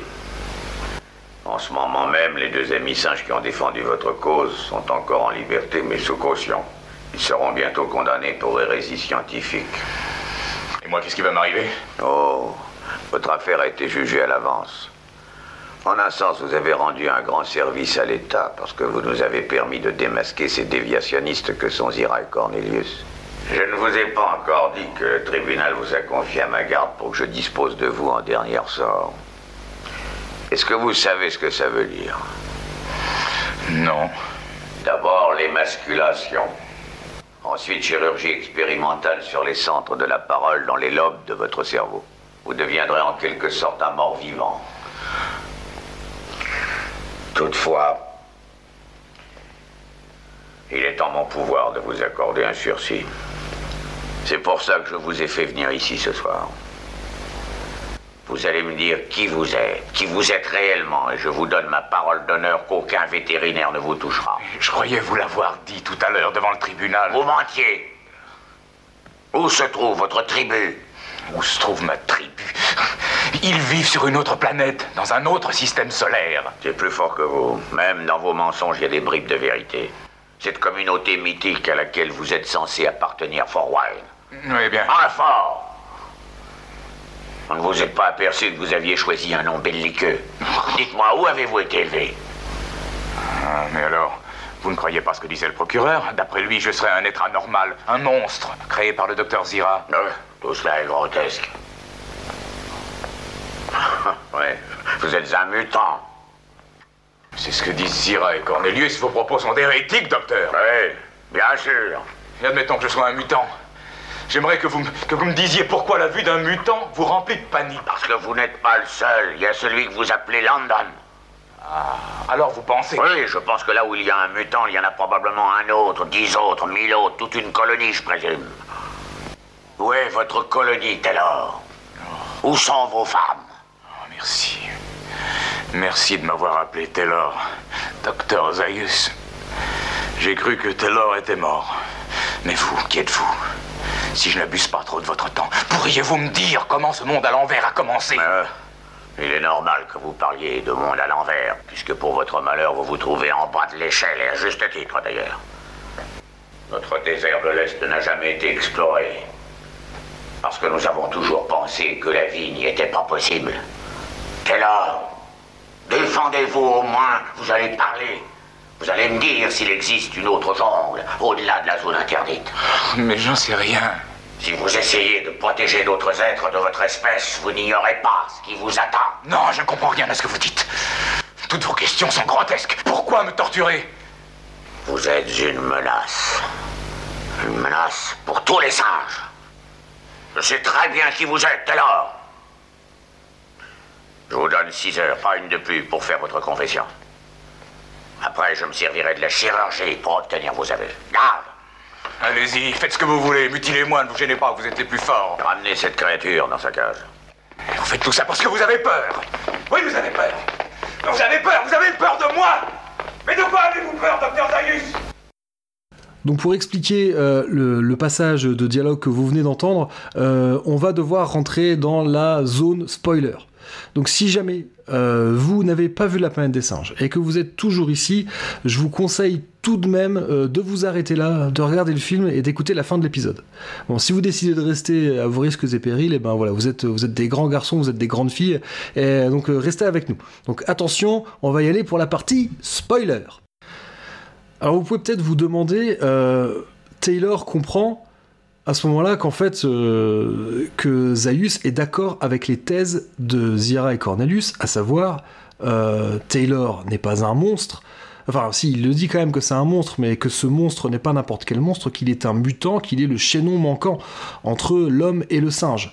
Et, euh, donc, ce qui fait, ce qui fait bondir Taylor, hein, euh, puisqu'il vient d'être jugé euh, et, qu'il a été déterminé, qu'il était. Euh, ce qu'on comprend hein, de la fin de, cette scène de tribunal, c'est qu'il était déterminé ouais, qu'il n'a pas d'âme et que donc, s'il est capable de parler, c'est juste parce que c'est est, c'est un monstre qui a été créé de manière chirurgicale. Donc la, réalité, en fait, c'est que Taylor n'est pas sur une planète alien, mais Taylor est revenu sur Terre. Il est sur Terre 2000 ans plus tard. Et 2000 ans plus tard, après un holocauste nucléaire, euh, les êtres humains ont été réduits à l'état, euh, voilà, à l'état de, de, de, de brut, euh, dépourvu de, de parole, et, et, ce sont les singes qui sont intelligents, et c'est eux qui ont, qui ont fondé une civilisation, mais cette civilisation n'est pas une civilisation originale, cette civilisation c'est la relique de, de la civilisation humaine, ce qui explique d'ailleurs pourquoi les singes s'expriment en anglais, sans que cela ne choque absolument personne. Et, et, et donc, euh, pourquoi, pourquoi je fais cette révélation maintenant, alors qu'en réalité, ça, on ne, va le, on ne le comprend que dans les toutes dernières secondes du film? Je la fais maintenant parce que, encore une fois, je veux revenir sur cette idée que, euh, finalement, le monstre, est une question de point de vue. Euh, Puisque, pour, pour Zaius, Taylor représente le danger parce que si Taylor est ici, pour lui, il est inconcevable que Taylor vienne d'une planète, euh, d'une planète extérieure, hein, comme, pourtant, comme pourtant il le prétend pour se défendre. Euh, si Taylor est ici, c'est parce qu'il existe une colonie d'êtres humains doués de parole et que euh, peut-être que ces êtres humains, comme par le passé, euh, ils vont supplanter les, euh, les, autres animaux de la planète et, avoir le dessus. Et donc Zaius, lui, bah, lui, ce qu'il veut, c'est qu'il n'a pas envie que l'ordre change. L'ordre, il lui va très bien parce que dans cet ordre-là, c'est lui qui est tout en haut de la pyramide et c'est Taylor qui est tout en bas. Et donc il est hors de question que le, que, que le schéma puisse s'inverser. Alors, c'est vrai que dit comme ça, on pourrait penser que, que est, un monstre, mais si l'on se met dans la peau d'un singe, finalement, Zaius cherche juste à protéger les intérêts des singes. Est-ce que, d'un point de vue des singes, Zaius n'est pas Zaius qui est clairement le, bad guy du film, euh, mais du point de vue des singes, est-ce que c'est pas plutôt un héros? Est-ce qu'il n'est pas là pour, euh, pour sauver euh, les singes? Alors, je, me fais volontairement un peu provoque, mais euh, ma question c'est est-ce que l'on peut être pour les uns un héros et pour les autres un monstre? Toute ma vie, j'ai pensé que vous viendriez. Je n'ai jamais cessé de le redouter. Plus que la mort elle-même. Pourquoi? Vous avez eu peur de moi à la minute où vous m'avez vu. Comme maintenant. Vous tremblez devant moi, vous me haïssez. Pourquoi? Parce que vous êtes un homme. Et vous avez raison. C'est vrai, j'ai toujours su comment était fait l'homme. Je le sais mieux que personne. Je pourrais vous en donner ma propre définition. Sa sagesse va de pair avec sa folie. Ses sentiments dirigent toujours son cerveau. L'homme est une créature qui aime la guerre et qui se bat pour le seul plaisir de se battre. L'homme est un monstre. Je ne comprends pas. Il n'y avait pas d'armes dans cette grotte. La zone interdite ressemblait autrefois à un paradis. Et la folie des hommes l'a transformée en un désert il y a près de 2000 ans. N'est pas une explication. Une planète où les singes descendent de l'homme. Il doit y avoir une réponse. Ne la cherchez pas, Taylor. On n'aimerait peut-être pas ce que vous allez découvrir. Si tu regardes bien la, fin, bien sûr qu'elle a, elle a ce côté, euh, elle est hyper iconique. Euh, il y a ce, ce, twist final, donc on comprend dans les toutes dernières secondes du film, en découvrant la statue de la liberté à moitié ensablée, euh, c'est là que le spectateur comprend en même temps que Taylor, enfin Taylor comprend un petit peu avant les, spectateurs, parce qu'on le voit s'effondrer euh, sur, la plage et on, comprend pas. Et on comprend pas ce qui se passe, et puis il y a un, voilà, le, plan suivant, on, découvre cette de la liberté, et donc on comprend en même temps que lui qu'il est de retour sur Terre, euh, et, que la civilisation humaine s'est effondrée, et de toute évidence, elle s'est effondrée parce que euh, parce qu'il y a quelqu'un qui a appuyé sur le bouton rouge et que et qu'il y a eu un holocauste nucléaire et que et que c'est l'homme qui est responsable de cette euh, l'homme l'être humain hein, au sens général du terme qui est responsable de, de, sa propre destruction et de la quasi-destruction de, de, la planète. Et, au final, eh n'était-ce pas Zaius qui avait raison? En qualifiant l'homme de monstre euh, je, dis pas, hein, je dis pas que ça que ça absout Zaius de tout ce qu'il a voulu faire dans le film, puisque dans lui, euh, en gros, son idée c'est de détruire tous les hommes. C'est peut-être pas forcément, euh, on n'est pas forcément obligé de, trouver ça bien, mais mais au final, n'avait-il n'avait-il quand même pas raison? En cherchant à, à cacher aux autres aux autres singes euh, quelle était la réelle nature de, Taylor et quelle est, la réelle nature de quelle est la réelle nature de l'homme? Euh, ça c'est donc c'est une fin. De toute façon, La planète des singes est un film extrêmement euh, extrêmement misanthrope et il y a un côté alors même si, même si la, statue de liberté c'est quelque chose qui évoque un peu la, la hauteur, la, verticalité, quand je vois Taylor effondré face à cette révélation, j'ai l'impression que bah, lui, il est face, euh, il est face à l'abysse. Et euh, voilà, au, vide abyssal de la, de, de, la capacité d'autodestruction de, de l'être humain. Et, et peut-être que lui qui a essayé tout le long du film de, euh, de se dégager de ce, de ce statut de, paria, de ce statut d'alien, de ce statut de monstre, euh, et ben soudain, euh, soudain, il se rend compte que, que malheureusement, il était quand même, qu'il était, qu'il était quand même pas du bon côté, quoi. Enfin, comment dire? Je, je, suis pas en train de dire qu'il méritait, qu'il méritait tout ce qu'il a subi. Euh, loin s'en faut, hein. il méritait pas. C'est un, être doué de raison, euh, euh, doué de, sensibilité, doué de, doué de, connaissances, et il méritait pas d'être d'être maltraité comme les singes l'ont maltraité. mais malgré tout, malgré tout, il est face à, ce qu'il craignait euh, finalement au départ, euh, au tout départ du film, lorsqu'il monologuait, euh, bah voilà, il, est face, il est face à ce qu'il avait imaginé, le fait que bah, malheureusement l'homme a continué d'être cette créature qui fait, qui fait la guerre à son frère et qui laisse mourir de faim l'enfant de ses voisins. Ouais. Ça, montre aussi que c'est l'expédition scientifique la plus ratée de toute l'histoire. ah ça, ça je, je, ne sais pas. Je ne sais pas. Ou alors euh, on pourrait presque... Ouais, vas-y. Peut-être que pour élargir un peu le, le, le, sujet, tu as envie de parler de M. Peut-être pourquoi, pourquoi j'ai un peu cette fascination pour le, pour le personnage du monstre. Euh, je me dis que d'une certaine manière, euh, est-ce qu'à notre façon, on n'est pas tous un peu des monstres?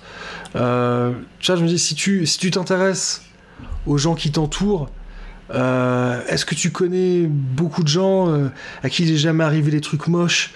Tu vois, on est tous, on est tous un peu cabossés. à la naissance, on peut-être sans le savoir, on porte tous un peu le, fardeau de, de, de certaines choses qui ont été faites par, par nos ancêtres, etc. Et, tu vois, en fait, moi, ce que je trouve intéressant, là, pour aller au-delà de la planète des singes, ce que je trouve intéressant dans tous les, les, films qui évoquent cette idée de, l'aliénation, qui évoquent cette idée de ouais, le fait d'être un paria, le fait d'être un monstre, au-delà de la portée politique que ça peut avoir, parce que bon, on n'a pas parlé des films de zombies, euh, mais il y a beaucoup de films qui évoquent le, monstre où, il y a clairement un discours politique et voilà, j'insiste lourdement là-dessus. Avant d'être un film sur la, monstruosité, La planète des singes est un film éminemment politique. Le message de La planète des singes, il est politique avant tout. Et euh, mais si l'on prend, si on se dégage de cette de cette vision, euh, toi, assez assez générale des choses, et si l'on en vient à quelque chose, donc au contraire que l'on zoome euh, sur sur l'individu. je me dis que d'une certaine manière, je, moi, il y, a quelque chose que, je pense, quelque chose que je crois, j'ai peut-être tort, hein, mais euh, je pense que les gens normaux n'existent pas. Euh, tu vois, dès lors que tu t'intéresses aux gens, tout le monde a sa, propre échelle. Toi, on n'a pas tous, on n'est pas là pour comparer les, les souffrances, etc. Mais euh, je connais personne qui a pas de qui a pas de cicatrice, qu'elle soit euh, toi qu'elle soit propre ou figurée. Que je connais personne qui a pas qui s'est pas cassé la gueule ou qui a pas qui a pas qui a pas un truc quand il se retourne sur son passé, que ce soit le sien ou celui de son entourage, euh, quelque chose qui lui fasse un peu euh, toi un peu mal au cœur ou je me dis que d'une certaine manière, on est tous un peu on est tous un peu des freaks. ah ouais, mais ça c'est ouais parce que c'est pas au sens monstre alors, est-ce que c'est le monstre au sens euh, le type qui fait peur, mais plutôt ouais euh, euh, le freak, c'est-à-dire le le, le le, type bizarre quoi, finalement la créature bizarre quoi. Ouais, je pense je pense qu'on a tous un peu, tu vois que ce soit lorsqu'on est seul ou aussi bien lorsqu'on est tout seul chez soi ou pendant les nuits d'insomnie ou etc. On a, tu vois, on a tous parfois des, des, des, idées bizarres qui nous traversent la tête ou, ou enfin peut-être peut que, je me perds un peu, peut-être que je m'éloigne de, ce que je voulais dire euh, au départ, mais euh, alors, vois, on est tous un peu, on est tous uniques à notre manière. En fait, c'est ça que je voulais dire aussi, lorsque je parlais du fait que, est-ce que certains monstres, alors pas, c'est pas valable pour tous les monstres, mais est-ce que certains monstres ne sont pas euh, leur aspect monstrueux et par leur aspect unique leur, euh, leur côté, euh, ouais, le fait qu'ils sont, qu'ils sont pareils à absolument personne. Et, mais au final, on, on, on, est tous comme ça. On est tous des individus avec nos propres, euh, voilà, aussi bien nos, nos, nos, propres fêlures, mais aussi nos propres, nos propres qualités. Hein. Je suis pas en train de, je suis pas en train de dire que quand je, que quand je regarde les gens qui sont autour de moi, je vois un troupeau de gens cagneux. Hein. mais Mais tu vois, on, est tous, ouais, on, est tous, on est tous différents, on a tous nos propres, nos propres trucs. Est-ce que, est-ce qu'au final, est-ce qu'au final, on n'est pas tous des monstres? Et est-ce qu'il faut pas l'accepter pour, pour, bah, justement, pour, pour, pour ne pas être indifférent au sort de, au sort de son voisin et de se dire, bah, il est pas comme moi, mais, mais en même temps, moi non plus, je suis, je suis pareil à, absolument personne. Euh, voilà. Alors ça fait peut-être un peu discours Miss France, hein, ce que je suis en train de faire, mais euh, mais voilà, même si euh, même si La planète des singes est un c'est un film où il est difficile, moi en tout cas pour moi il est difficile de pas sortir un peu déprimé parce que la fin elle est quand même la fin elle, a, il y a une volonté d'être un peu d'avoir ce côté glaçant à la fin, mais mais tu peux aussi y réfléchir et, y voir quand même des choses, euh, pas des choses positives, mais tu vois, euh, c'est un film que tu peux interroger et parmi les réponses que tu peux obtenir en interrogeant ce film, tu peux aussi obtenir des réponses qui sont, euh, qui sont positives. en se disant, on n'est pas, on n'est pas obligé de continuer à appliquer ce, ce mode de réflexion qu'il faut que faut détruire ce qui est pas comme nous, il faut des, parce que ce qui est pas comme nous, c'est dangereux et ça nous met en péril. Bah pas nécessairement. Euh, voilà, bon, j'ai voulu me faire l'avocat du diable en disant que, que au final, est-ce que Zaius avait pas raison euh, de vouloir détruire Taylor, vu qu'après tout, ce sont les êtres humains euh, qui, qui, qui, ont détruit la planète, ou en tout cas qui ont été à deux doigts de la détruire. Mais, euh, mais ça, reste quand même, ça reste quand même un peu con. Euh, Taylor, c'est jamais qu'un individu, quoi. Euh, lui tout seul, il va pas faire sauter la planète. Et, il va pas, et, quand bien même les, les, singes découvrent que bah, avant eux, avant leur civilisation, il y en a eu une autre, et cette civilisation, bah, c'était pas, pas des singes, c'était des êtres humains. Qu'est-ce qui les risque à part une blessure narcissique? Euh, Est-ce que ça va, est-ce que ça va vraiment mettre en péril toute l'existence même de, la société euh, simienne? C'est, un vaste débat, quoi. Mais ça, c'est un truc que j'ai bien ressorti quand j'ai revu le film la semaine dernière. Là, c'est que t'as l'impression que c'est une question de point de vue et d'échelle et que très vite euh, on te met dans la peau euh, tu vois euh, tu vois les enjeux des singes qui voient les choses en tant qu'espèce alors que toi qu'est-ce que tu fais en tant que spectateur? C'est de suivre un individu tu vois des individus et et genre j'ai presque je sais pas si je peux extrapoler comme ça mais j'ai presque envie de dire que le plus monstrueux Enfin, ce qu'on voit de plus monstrueux dans un film comme ça, mais ça peut être des tas de films et même des périodes de, l'histoire et tout ça. Euh, le plus monstrueux, c'est pas tant l'individu que le système, quoi. Parce que t'as plutôt l'impression que, le, même dans le film La planète des singes, que si c'était d'homme à homme, enfin d'homme à homme, d'homme à singe ou d'individu à individu, ça pourrait bien se passer. Euh, parce que finalement le monstre euh, n'existerait plus vraiment mais que c'est le système lui-même euh, politique, euh, social, religieux qui crée des monstres et qui fout le bordel quoi. Mm. Oui, et d'ailleurs, euh, c'est fort juste ce que tu dis. Alors pour euh, plusieurs raisons. Alors déjà, euh, c'est quelque chose qu'on va retrouver dans d'autres films de, la saga. C'est que si l'on met à part le, cinquième et dernier film, la bataille, la bataille de la planète des singes, c'est comme ça le titre en français, Battle for the Planet of the Apes en, en VO.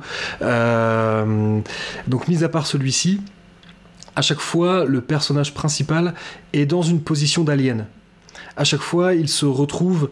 Euh, alors, dans le deuxième film, bon, le deuxième film est à bien des égards la suite, euh, un peu un copier-coller du premier. Donc, c'est de nouveau un astronaute qui, euh, qui, qui, se retrouve sur, sur cette planète et qui comprend pas tout de suite qu'il est sur la planète Terre. Et, mais bon, encore une fois, là, on, est vraiment dans le même schéma.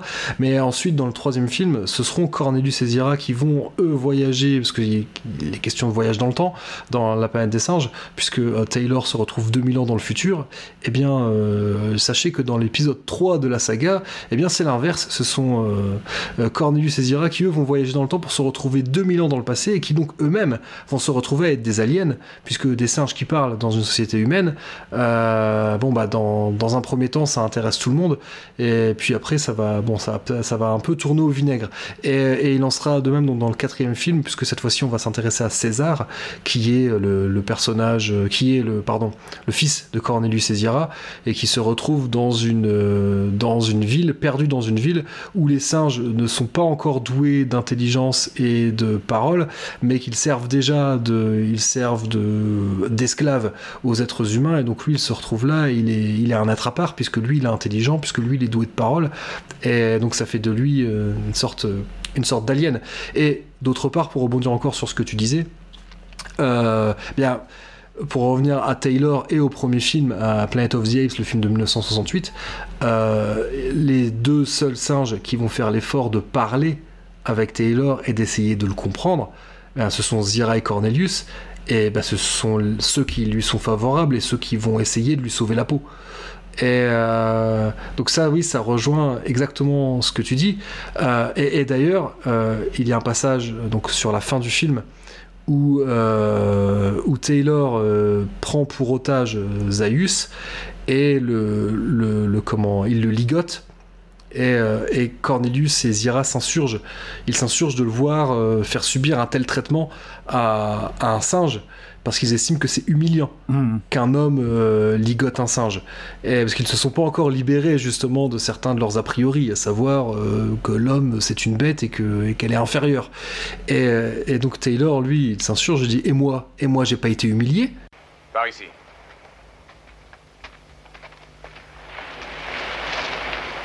Assis.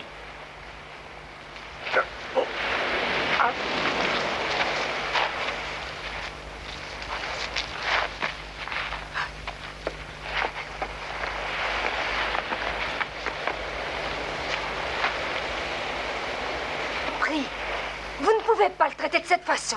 Pour quelle raison? Mais c'est très humiliant. Et moi, j'ai pas été humilié par vous tous? Est-ce que vous ne m'avez pas tenu en laisse? Ce n'est pas pareil, nous vous prenions pour un être inférieur. Ah, vous avez changé de point de vue. Cornelius avait raison, docteur. Il l'a prouvé. L'homme vivait ici avant vous. C'est à lui que vous devez votre savoir, votre culture, votre soi-disant civilisation. Répondez à mes questions. Si l'homme nous était supérieur, pourquoi est-il devenu ce qu'il est? Il est possible que la civilisation humaine ait été détruite par une catastrophe naturelle. Une pluie de météores, par exemple. Le paysage chaotique de cette région le prouverait. Personne ne sait exactement ce qui s'est passé. Lui, il le sait. Il le sait depuis toujours. Bien avant que vous ayez découvert vos grottes, il savait. Le défenseur de la foi. Le seul gardien du terrible secret. Je me trompe? Tout ce que je connais de l'homme a été écrit depuis fort longtemps. Et par le plus grand singe de ce monde, notre législateur bien-aimé. Cornelius, venez ici. Fouillez dans ma poche et lisez-lui le 29e rouleau, verset 12. Prends garde à la bête humaine, car elle est dans la main du diable. Seul de tous les primates créés par Dieu, il tue par plaisir, concupiscence ou avidité. Oui, l'homme peut tuer son frère pour posséder la terre de son frère, ne le laisse pas croître en nombre et se multiplier, car il transformera en désert son pays et le tien. Chasse-le, renvoie-le dans sa tanière au cœur de la jungle. En vérité, je te le dis, il est le fourrier de la mort. Il n'y a pas dans cette grotte le moindre détail qui puisse modifier cette définition de l'homme, et rien ne me fera changer d'attitude. Et moi, j'ai pas été, euh, j'ai pas été ligoté, bâillonné, battu. Et, euh, et Cornelius répond, mais nous pensions que vous étiez inférieur. Hmm. Euh, et, ça, c'est. ça, c'est. Alors, en plus, ce qui est assez intéressant, c'est que tu me demandais beaucoup plus tôt s'il y avait une évolution du personnage de Taylor. Et Taylor lui répond. alors, j'ai plus la VF en tête, mais en VO, il lui répond Now you know better. Et je trouve qu'il y a une certaine arrogance lorsqu'il dit ça.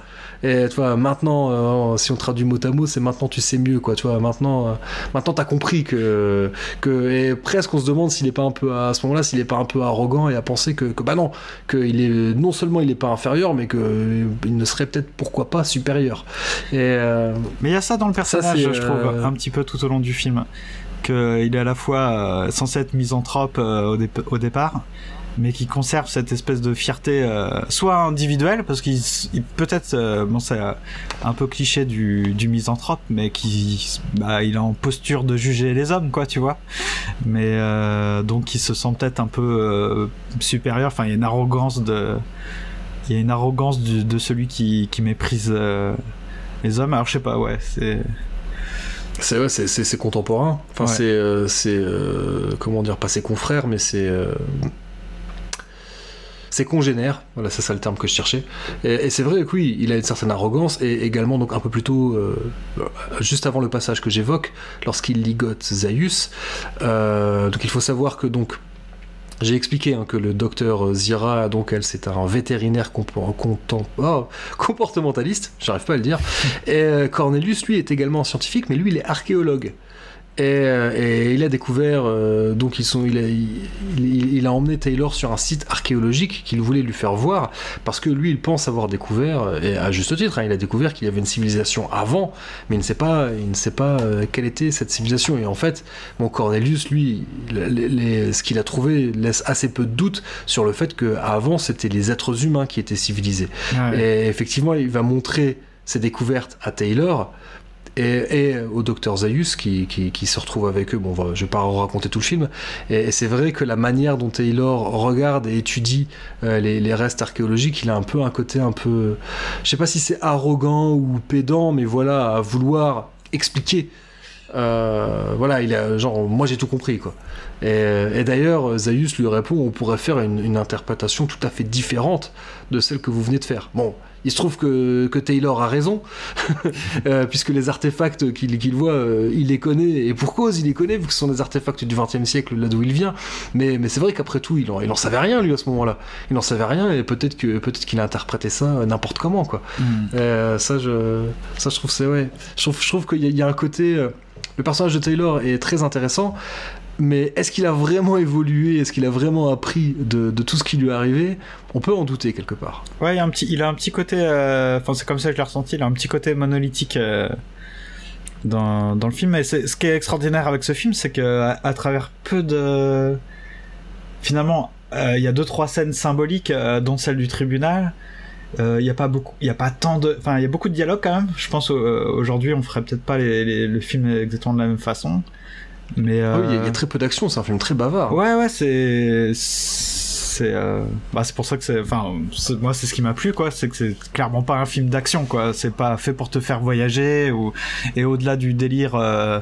tiens si on mettait les humains sur une planète euh, étrangère où euh, ce serait une espèce qui dominerait etc c'est ouais c'est tout ce que tout ce qu'à à chaque fois renvoie euh, enfin tout ce qui te renvoie toutes les scènes euh, tous les passages qui te renvoient ce que qu'est-ce que c'est que le freak l'espèce de monstre de foire finalement euh, tu passes ton temps à changer de enfin à éventuellement à changer de point de vue quoi à te dire ah oui c'est vrai que là de ce point de vue là c'est un peu lui le monstre de ce point de vue là c'est plutôt l'autre et, c'est vrai que si on considère également, alors, euh, également une des raisons pour lesquelles j'adore, j'adore la planète des singes, c'est que si tu remets la planète des singes sur la frise chronologique de, de, l'histoire de la pop culture, euh, c'est quand même un moment très important parce que il y en avait pas eu tant que ça des films où, euh, où on invite le spectateur à changer de point de vue. Alors, si, si, mon,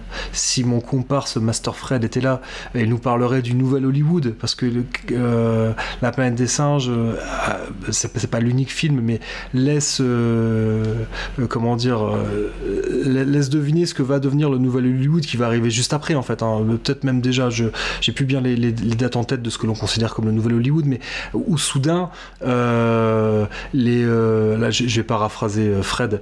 il utilise cette expression, il dit les héros sont fatigués. Hmm. Et c'est vrai que c'est un peu ça avec avec Taylor. Mais soudain, on va avoir non seulement des, héros qui bah, peuvent être des anti-héros, parce que c'est vrai que Taylor, je pourrais comprendre que les gens disent mais, mais ce personnage est particulièrement antipathique. on va avoir de nouveaux films, bah, par exemple un film avec Dustin Hoffman, Little Big Man, euh, bah, c'est un des premiers films. Alors c'est pas le premier, mais c'est un des premiers films où soudain euh, on considère, alors c'est un western, et où l'on va voir les choses du point de vue des Indiens. on va voir les, choses du point de vue des Amérindiens et, leur point de vue notamment par rapport, euh, par rapport aux Blancs qui cette fois-ci sont peut-être pas nécessairement euh, décrits comme étant, euh, comme étant les héros. Cette fois-ci, les, les cowboys et les tuniques bleues, bah, c'est peut-être pas les héros, c'est peut-être les salauds. Alors je crois que le, premier western qui épouse le point de vue des, des Native Americans, hein, vu que c'est comme ça qu'on doit dire, je crois que c'est la flèche brisée. J'espère que j'ai bon, hein. j'espère que quand nous écoutons, Master Fred sera fier de moi. Euh, mais, mais, mais, toujours est-il que pour rester dans la science-fiction, euh, en 1968, l'année de sortie de, de, Planet of the Apes, il y a un autre film très important qui sort, c'est Night of the Living Dead, hein, la nuit des morts vivants. Alors là, pour le coup, où le monstre, comme on l'a dit, effectivement, n'est pas un individu, mais une espèce de masse et euh, alors, encore une fois, il y, a tout un discours politique sur euh, Night of the Living Dead, hein, donc un film qui a été tourné pendant la guerre du Vietnam, ça n'a absolument rien d'anodin. Euh, mais encore une fois, il y a aussi cette question de point de vue. Alors, je vais pas faire de spoiler concernant La Nuit des Morts Vivants. Si vous l'avez déjà vu, vous savez très bien à quoi je vais faire référence. Mais ce qui, à la, fin, à la toute fin de La Nuit des Morts Vivants, on se demande qui est le plus effrayant dans cette histoire. Est-ce vraiment les morts vivants ou est-ce que c'est pas les êtres humains? Alors après, bien évidemment, on va retrouver ça dans d'autres films de George Romero et c'est une thématique qu'on va retrouver dans énormément de films de, zombies, mais aussi dans d'autres films de, cette époque. Je pense aussi à euh, début des années 70, euh, un cinéaste comme, euh, comme Wes Craven qui est un peu considéré comme un tâcheron. Mais si tu penses à la dernière maison sur la gauche ou La colline à des yeux qu'il a fait un peu plus tard, les deux films, il y a beaucoup de similitudes entre les deux films. Euh, à la fin, donc euh, tu ne sais plus trop bien qui te fait le plus peur, puisque ceux qui sont censés nous effrayer dans la dernière maison sur la gauche, ce sont des une espèce de bande de bah pour le coup de freaks, mais au sens euh, figuré du terme, c'est-à-dire que voilà ils sont c'est des, des, des, des, délinquants, des violeurs, violeurs et tueurs la et, dans, et dans la colline à des yeux, ceux qui font peur, c'est des, espèces de mutants, tiens, des mutants d'ailleurs à cause de à cause d'essais nucléaires. Et euh, mais à la fin, qui est-ce qui fait le plus peur? Est-ce que ce sont ces, ces, ces, euh, ces détraqués mentaux ou, euh, ou, ces, euh, ou ces mutants?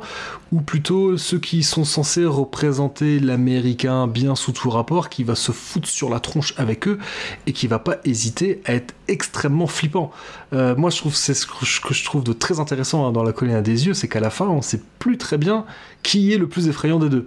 Et, euh, et alors là, si on veut aller encore beaucoup plus loin, euh, cette idée de euh, l'être humain qui arrive sur une planète alien n'est peut-être pas forcément le monstre, celui que l'on croit. Je pense à un film comme Starship Troopers, mm. Enfin, qui est d'abord un roman, un roman de Robert Heinlein, mais qui pour une fois ne décrit pas les extraterrestres comme ce ne sont pas les extraterrestres qui viennent envahir la Terre et combattre les êtres humains parce que c'est parce qu'ils voilà parce que par je vais pas parler d'impérialisme ou de cupidité mais par euh, par volonté oui de qui veulent envahir la Terre quoi, tout simplement.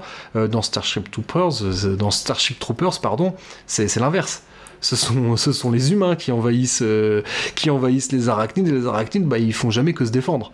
Et, et, donc, ouais, qui, qui, finalement, qui est le plus effrayant des deux L'être humain, celui qui nous ressemble, ou, ces créatures, qui sont quand même, c'est vrai que les arachnides sont quand même particulièrement flippants particulièrement monstrueux, mais euh, ils font jamais que, défendre leur colonie face à des petits êtres euh, drôlement agressifs. Mais s'il y a, quelqu'un qui nous écoute, euh, qui est prêt à parler des films de zombies, parce que ça, il y a, y a, beaucoup à dire à mon avis, mais j'aime bien l'idée que dans autant dans bah peut-être dans Starship Troopers j'y avais pas pensé mais dans les films de zombies le on en a parlé avec avec Jérôme finalement avec la, musique et puis j'en parlerai plus tard dans dans mon épisode sur les monstres, euh, c'est que le monstre, c'est tant que tant qu'on croit que le monstre c'est un, un, personnage euh, qu'on regarde, qui fait peur, euh, c'est pas tant, on n'arrive pas tellement à voir ce que c'est que le monstre. Et j'ai l'impression qu'à chaque fois, le monstrueux, c'est pas la créature en tant que telle, c'est même pas ce qu'elle représente, euh, genre euh, euh, tel monstre symbolise tel aspect, etc. C'est plutôt qu'à chaque fois le monstre c'est la limite que que ça nous révèle quoi. C'est-à-dire que les monstres dans un film de zombies, les, les, les zombies, voilà, on peut dire au début ah bah c'est les monstres, ils sont flippants, mais au bout d'un certain temps et, et j'ai l'impression que les plus grands films de zombies ils vont vers là. C'est le zombie en tant que cette espèce de masse euh, anonyme euh, euh, de ouf qu'on n'arrive pas à endiguer, etc. En fait, va nous montrer ce que c'est que la limite entre entre ce que c'est qu'un homme, ce que c'est qu'un monstre. on est sur la bordure, quoi. On sait plus ah bien qui est, le monstre, qui est le qui est le monstre, qui est l'humain.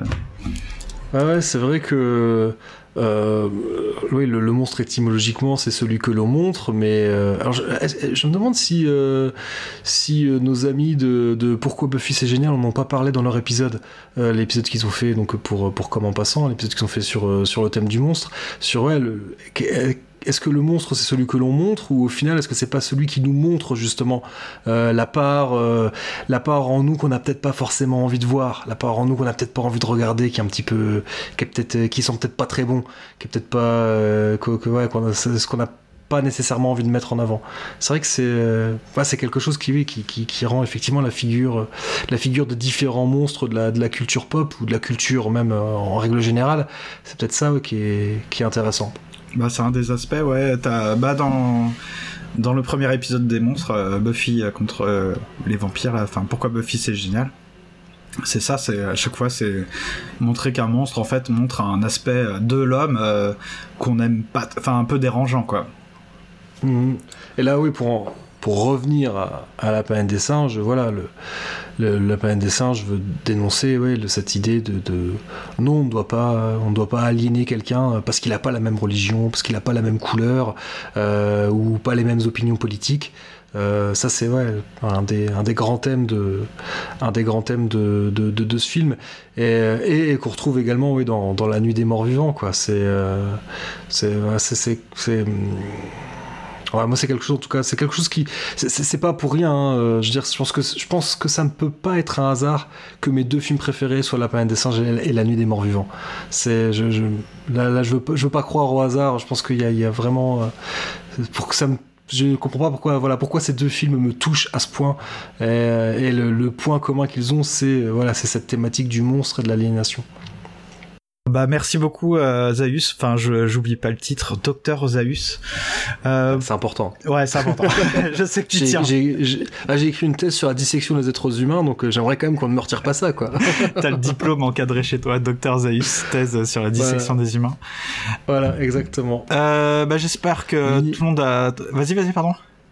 Non, non, vais dire en rigolant, voilà, je suis ministre des sciences et, grand, et premier défenseur de la foi. euh, J'espère que tout le monde a trouvé ça super cool. Enfin, en tout cas, moi, j'ai trouvé ça super intéressant et très, très, très intéressant et sympa de t'avoir invité dans. En passant, comment on fait pour euh, si on est tout d'un coup, euh, on est intrigué par euh, ton podcast, par le sujet, on te suit sur les réseaux sociaux, on télécharge des le podcast, comment on fait? Alors, tous les épisodes, vous pouvez les retrouver donc euh, sur docteur-zaius.lepodcast.fr. Donc ça, c'est le, site de PodCloud. Euh, c'est également disponible sur Apple Podcast et sur pas mal d'autres agrégateurs, euh, je pense. Euh, sur les réseaux sociaux, alors sur Facebook, si vous tapez Cornelius Enzira Podcast, euh, vous devriez me retrouver. Et sur, Twitter, donc le compte Twitter du podcast, c'est at Andzira. A-N-D-Z-I-R-A. Et ah j'ai même une chaîne YouTube. Bon, qui est pas, qui est pas power à jour, mais, euh, mais j'ai une chaîne YouTube. Ouais, je te suis sur euh, YouTube aussi. Et j'en profite aussi pour, euh, pour faire un coucou. Donc j'ai parlé de lui un Master Fred qui, qui m'épaule sur euh, la plupart des épisodes de Cornelius Enzira et qui vient m'apporter toute, toute sa connaissance euh, du, cinéma. Surtout voilà, c'est un grand, grand fanat du, nouvel, Hollywood, mais également de tout voilà, un peu le cinéma d'après-guerre, années 50, années 60. Il a un collab là-dessus. Et donc Master Fred qui officie également dans Geek et Légende. Voilà un peu le Geek et Légende. J'en parle parce que ils ont fait des épisodes sur sur les vampires, sur les zombies, sur les loups-garous. Donc le, le, le, thème du monstre, ça leur parle. ouais, ce qu'on peut dire, c'est que si on est intéressé par tout ça, on peut les écouter, Geek et Légende, il n'y a pas de problème, il y a, y a, ce qu'il faut au niveau monstre. Voilà, voilà, il y a de quoi se mettre sous la dent. Et si je peux faire même un lien avec le précédent épisode avec Draven de 24 FPS, tu fais aussi des lists et Jérôme a été invité plusieurs fois, je crois. Euh, ouais, Jérôme a participé à au, de tête au moins deux ape lists, oui, exact. Et euh, ouais, ouais, bah d'ailleurs on avait fait une ape list sur le thème des sorcières. Bon, ouais. les sorcières c'est pas tout à fait des monstres, mais on a un peu, on a un peu dedans quand même quoi. Donc ouais, là on parle, on parle essentiellement de, de, de musique. C'est parce que il pas que, il y a, y a, quand même pas que la planète des singes dans, dans la vie, il y a aussi le punk rock. et, et, et, bon et le métal parce que quand Draven il vient, quand Draven vient parler de musique chez moi, étrangement il parle souvent de métal. étrangement. Bon, bah, euh, je te remercie encore et puis. Bah, moi, aussi, je te, remercie parce que je suis très content d'avoir eu l'occasion de, participer à ton podcast, un podcast que, voilà, qui, a le mérite, je trouve en tout cas, d'être un peu, un peu à part dans, la, dans, tout le, en tout cas, le, paysage du podcast francophone tel que moi je le connais. Alors, ma vision, c'est ma vision des choses, je vois ça du bout de ma lorgnette, hein, mais, euh, mais je trouve que voilà, c'est. Comme en passant, il n'y a, pas, a pas 50 podcasts qui ressemblent à Comme en passant et ça fait du bien aussi d'écouter des choses un peu, un peu différentes, un peu singulières. Hein. Suis pas en train de dire que ton podcast est un monstre. Hein. mais c'en est un peu, hein. c'est un truc un peu monstrueux, hein, je l'avoue. Voilà, mais moi j'aime bien, euh, j'aime bien aussi, euh, voilà, me, me, reconnecter un peu de temps en temps, me, me connecter un peu à ton. Euh, je vais pas utiliser le terme univers parce que c'est un terme qui a été un peu galvaudé, mais euh, mais ouais, il y a, y a, un ton, il y a une ambiance particulière dans Comment Passant. Alors j'espère, j'espère que les que les auditeurs n'auront pas été un peu euh, un peu chamboulés vu que j'ai un peu monopolisé la parole. et encore, voilà, que, que, je, je me suis vachement restreint. mais, euh... c'est marrant parce que euh, tu sais quand j'ai invité euh, Draven, il me disait ouais va falloir peut-être que tu me restreignes un petit peu parce que je peux en parler pendant des heures. Et je lui ai dit non mais t'inquiète pas je peux pas je peux pas te restreindre et je peux pas euh, restreindre Zaius parce que de toute façon bon là c'est hors sujet hein, mais de toute façon comme en passant c'est pas une émission tu vois. Moi je, pour moi chaque fois ça doit ouvrir ça doit attiser un petit peu, nourrir la curiosité sur les choses. Donc en fait, il euh, n'y a pas de thème imposé, il n'y a pas de façon imposée d'en parler. Le but c'est à chaque fois on écoute et on se dit tiens, ce truc là dont il vient de parler là, quand même, si ça peut, euh, ça m'intéresse. Tu vois, si c'est, si c'est là, à mon avis, il euh, y a de quoi faire, tu vois. Donc euh, le but, c'est, euh, c'est qu'après les auditeurs, non seulement ils kiffent l'épisode, qu'ils trouvent ça sympa, j'espère, tu vois, mais en plus après, si, tu vois, le hard rock, le metal, on se dit pas si on n'écoute pas, on se dit pas forcément que c'est intéressant. Or, je pense qu'après l'écoute de l'épisode, tu peux te dire, attends, en fait, faudrait peut-être réécouter, aller s'intéresser un petit peu la planète des singes, il y a des gens qui savent, qui n'ont jamais vu le film ou qui ont vu que des trucs euh, récents et qui voient pas euh, tout ce que ça peut impliquer derrière, bah s'ils peuvent euh, aller voir. Et je dis euh, aller voir, hein, pas télécharger illégalement. allez, allez récupérer le film correctement et regardez-le quoi, parce que il y a, y a beaucoup de choses. Et puis en plus, écoutez ton podcast aussi après pour nourrir sa curiosité. Ah voilà, si vous avez envie de, de, de, connaître un peu les, détails qui... Voilà, c'est vrai qu'on aime, on aime avec Master Fred à essayer de... à la fois d'évoquer la filmographie des, des, différents acteurs qui évoluent dans, dans la planète des singes. Notre grand jeu, c'est de retrouver à chaque fois les liens... En, notre, phrase fétiche avec Fred, c'est de dire que tout est dans tout. À chaque fois, on trouve des liens euh, qui sont parfois un peu, euh, un, peu étranges, mais on arrive à retrouver des liens avec plein d'autres films. Euh, voilà, la, la planète des singes a des liens avec beaucoup d'autres films et on aime aussi aussi essayer de parler un peu de, de l'envers du décor, de parler de tout ce qui est voilà behind the scenes. Euh, euh, c'est ouais, c'est notre petit, c'est notre petit plaisir de décortiquer tous ces films. D'ailleurs, euh, voilà, alors à, à l'heure où on parle, le, le, dernier épisode sur Battle for the Planet of the Apes a été enregistré, il n'est pas encore monté.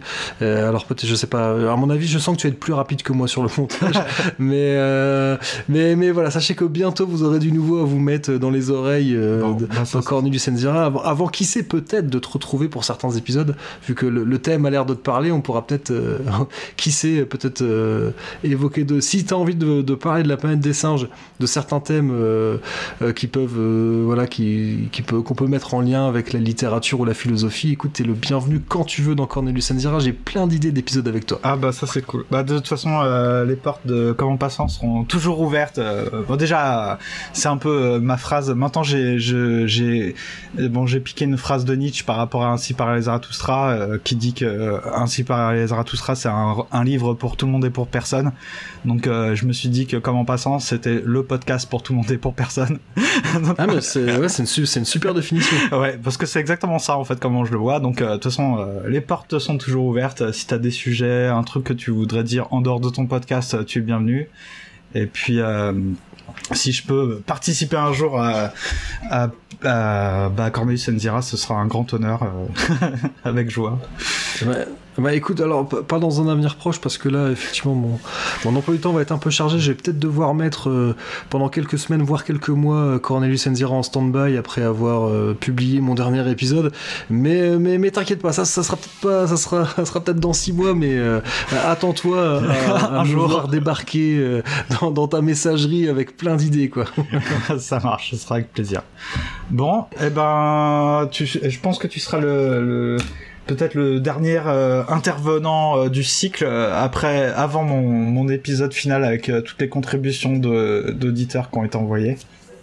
Mais en tout cas, ça m'a fait bien plaisir. Donc, euh, oubliez bah, pas de, de, suivre euh, le podcast euh, Cornelius Enzera. Et puis, si vous avez aimé l'épisode, bah, ça serait une bonne occasion d'aller mettre 5 étoiles sur iTunes et dire que cet épisode-là, il était super cool. Docteur Zayus, encore un grand merci d'avoir participé à cet épisode. Et puis, à très bientôt en podcast, en réseaux sociaux et, et tout ce qu'il faut. Ouais, ou pourquoi pas en vrai, hein, dans, dans, une des, dans une des nombreuses réunions. Euh, il y en a plein maintenant. Il y a plein de réunions de podcasteurs. Euh, donc, qui sait, peut-être un jour à Podren, euh, à Pod ou, ou ailleurs, quoi. Eh, écoute, maintenant que j'ai un peu le temps, suite à mes, aventures professionnelles de freelance, si tu vas un truc, tu me le dis, j'essaierai de venir avec toi. Bah écoute, j'ai été à la dernière édition de Podren et c'était tellement bien qu'avec avec Fred, on s'est dit que qu'on allait y retourner. Donc euh, je crois que Podren c'est euh, avril, euh, je crois que c'est autour du 20 avril 2019. Ouais, donc il y a, y a, fort à parier que j'y serai. parce que j'ai entendu Draven aussi dire qu'il y était et j'étais presque jaloux que vous soyez rencontrés que j'étais pas là. bah écoute, voilà, bah, voilà. note avril 2019, on, se retrouve à Rennes. Ah c'est bon, je bloque le mois. voilà, et on, le dit également pour les auditeurs, venez, pas de Rennes. En plus là, apparemment, ils, vont, ils ont trouvé un nouveau lieu, il y, aura plus de place. Et, euh, donc euh, donc ça, ça, va être génial. Euh, moi je dis ça, je veux pas faire polémique, parce qu'il y a d'autres événements super cool hein, sur le podcast, mais Podren, ça a l'air franchement une bonne occasion, un bon événement. Ouais, bon après moi j'y sais encore une fois hein, du, du, bout de ma lorgnette, c'est le seul où je suis allé. c'est le seul où je suis allé mais c'était tellement bien que, que voilà pourquoi ne pas y retourner? Bah écoute, à Podren alors. Bah voilà, on se retrouve bon, et puis, bah voilà, donc je pense qu'il est temps de se dire au revoir, de dire au revoir également aux auditeurs. Hein, et, euh, Mais en tout cas, encore une fois, merci beaucoup de m'avoir invité. Et puis, euh, puis bah, j'espère ouais, te retrouver bientôt. Et puis, puis pourquoi pas euh, certains de tes auditeurs et certains des miens. Ouais, ça marche. Parce que vu que je sais pas encore quelle est ma communauté, quels sont mes auditeurs, pourtant je sais qu'ils sont genre 5000 par mois, hein, tu vois, mais. Oui, bah, au moins, si c'est Au moins, des millions en fait, mais ils me parlent pas beaucoup. Hein, ils sont assez timides, donc ça peut être euh, bah, moi c'est tout, moi c'est tous les humains de, de, la planète des singes, tu vois. Donc ils, bon, ils sont sympas mais ils parlent pas. ah, écoute, on a le même, euh, on a le même challenge. Euh, avril 2019, tout le monde se rend compte. Voilà, ça va être, on va faire exploser Podren. ils, s'attendaient pas à ce qu'on leur fasse une telle pub, mais vu, vu le, le, comment la caisse de résonance que sont nos deux podcasts, là c'est sûr, c'est des, des, hordes de, de poditeurs qui vont arriver sur Rennes. ça marche. Bon bah tout ça Rennes alors. Ouais, allez, tout ça, Rennes. À bientôt. Allez, ciao, Saïs.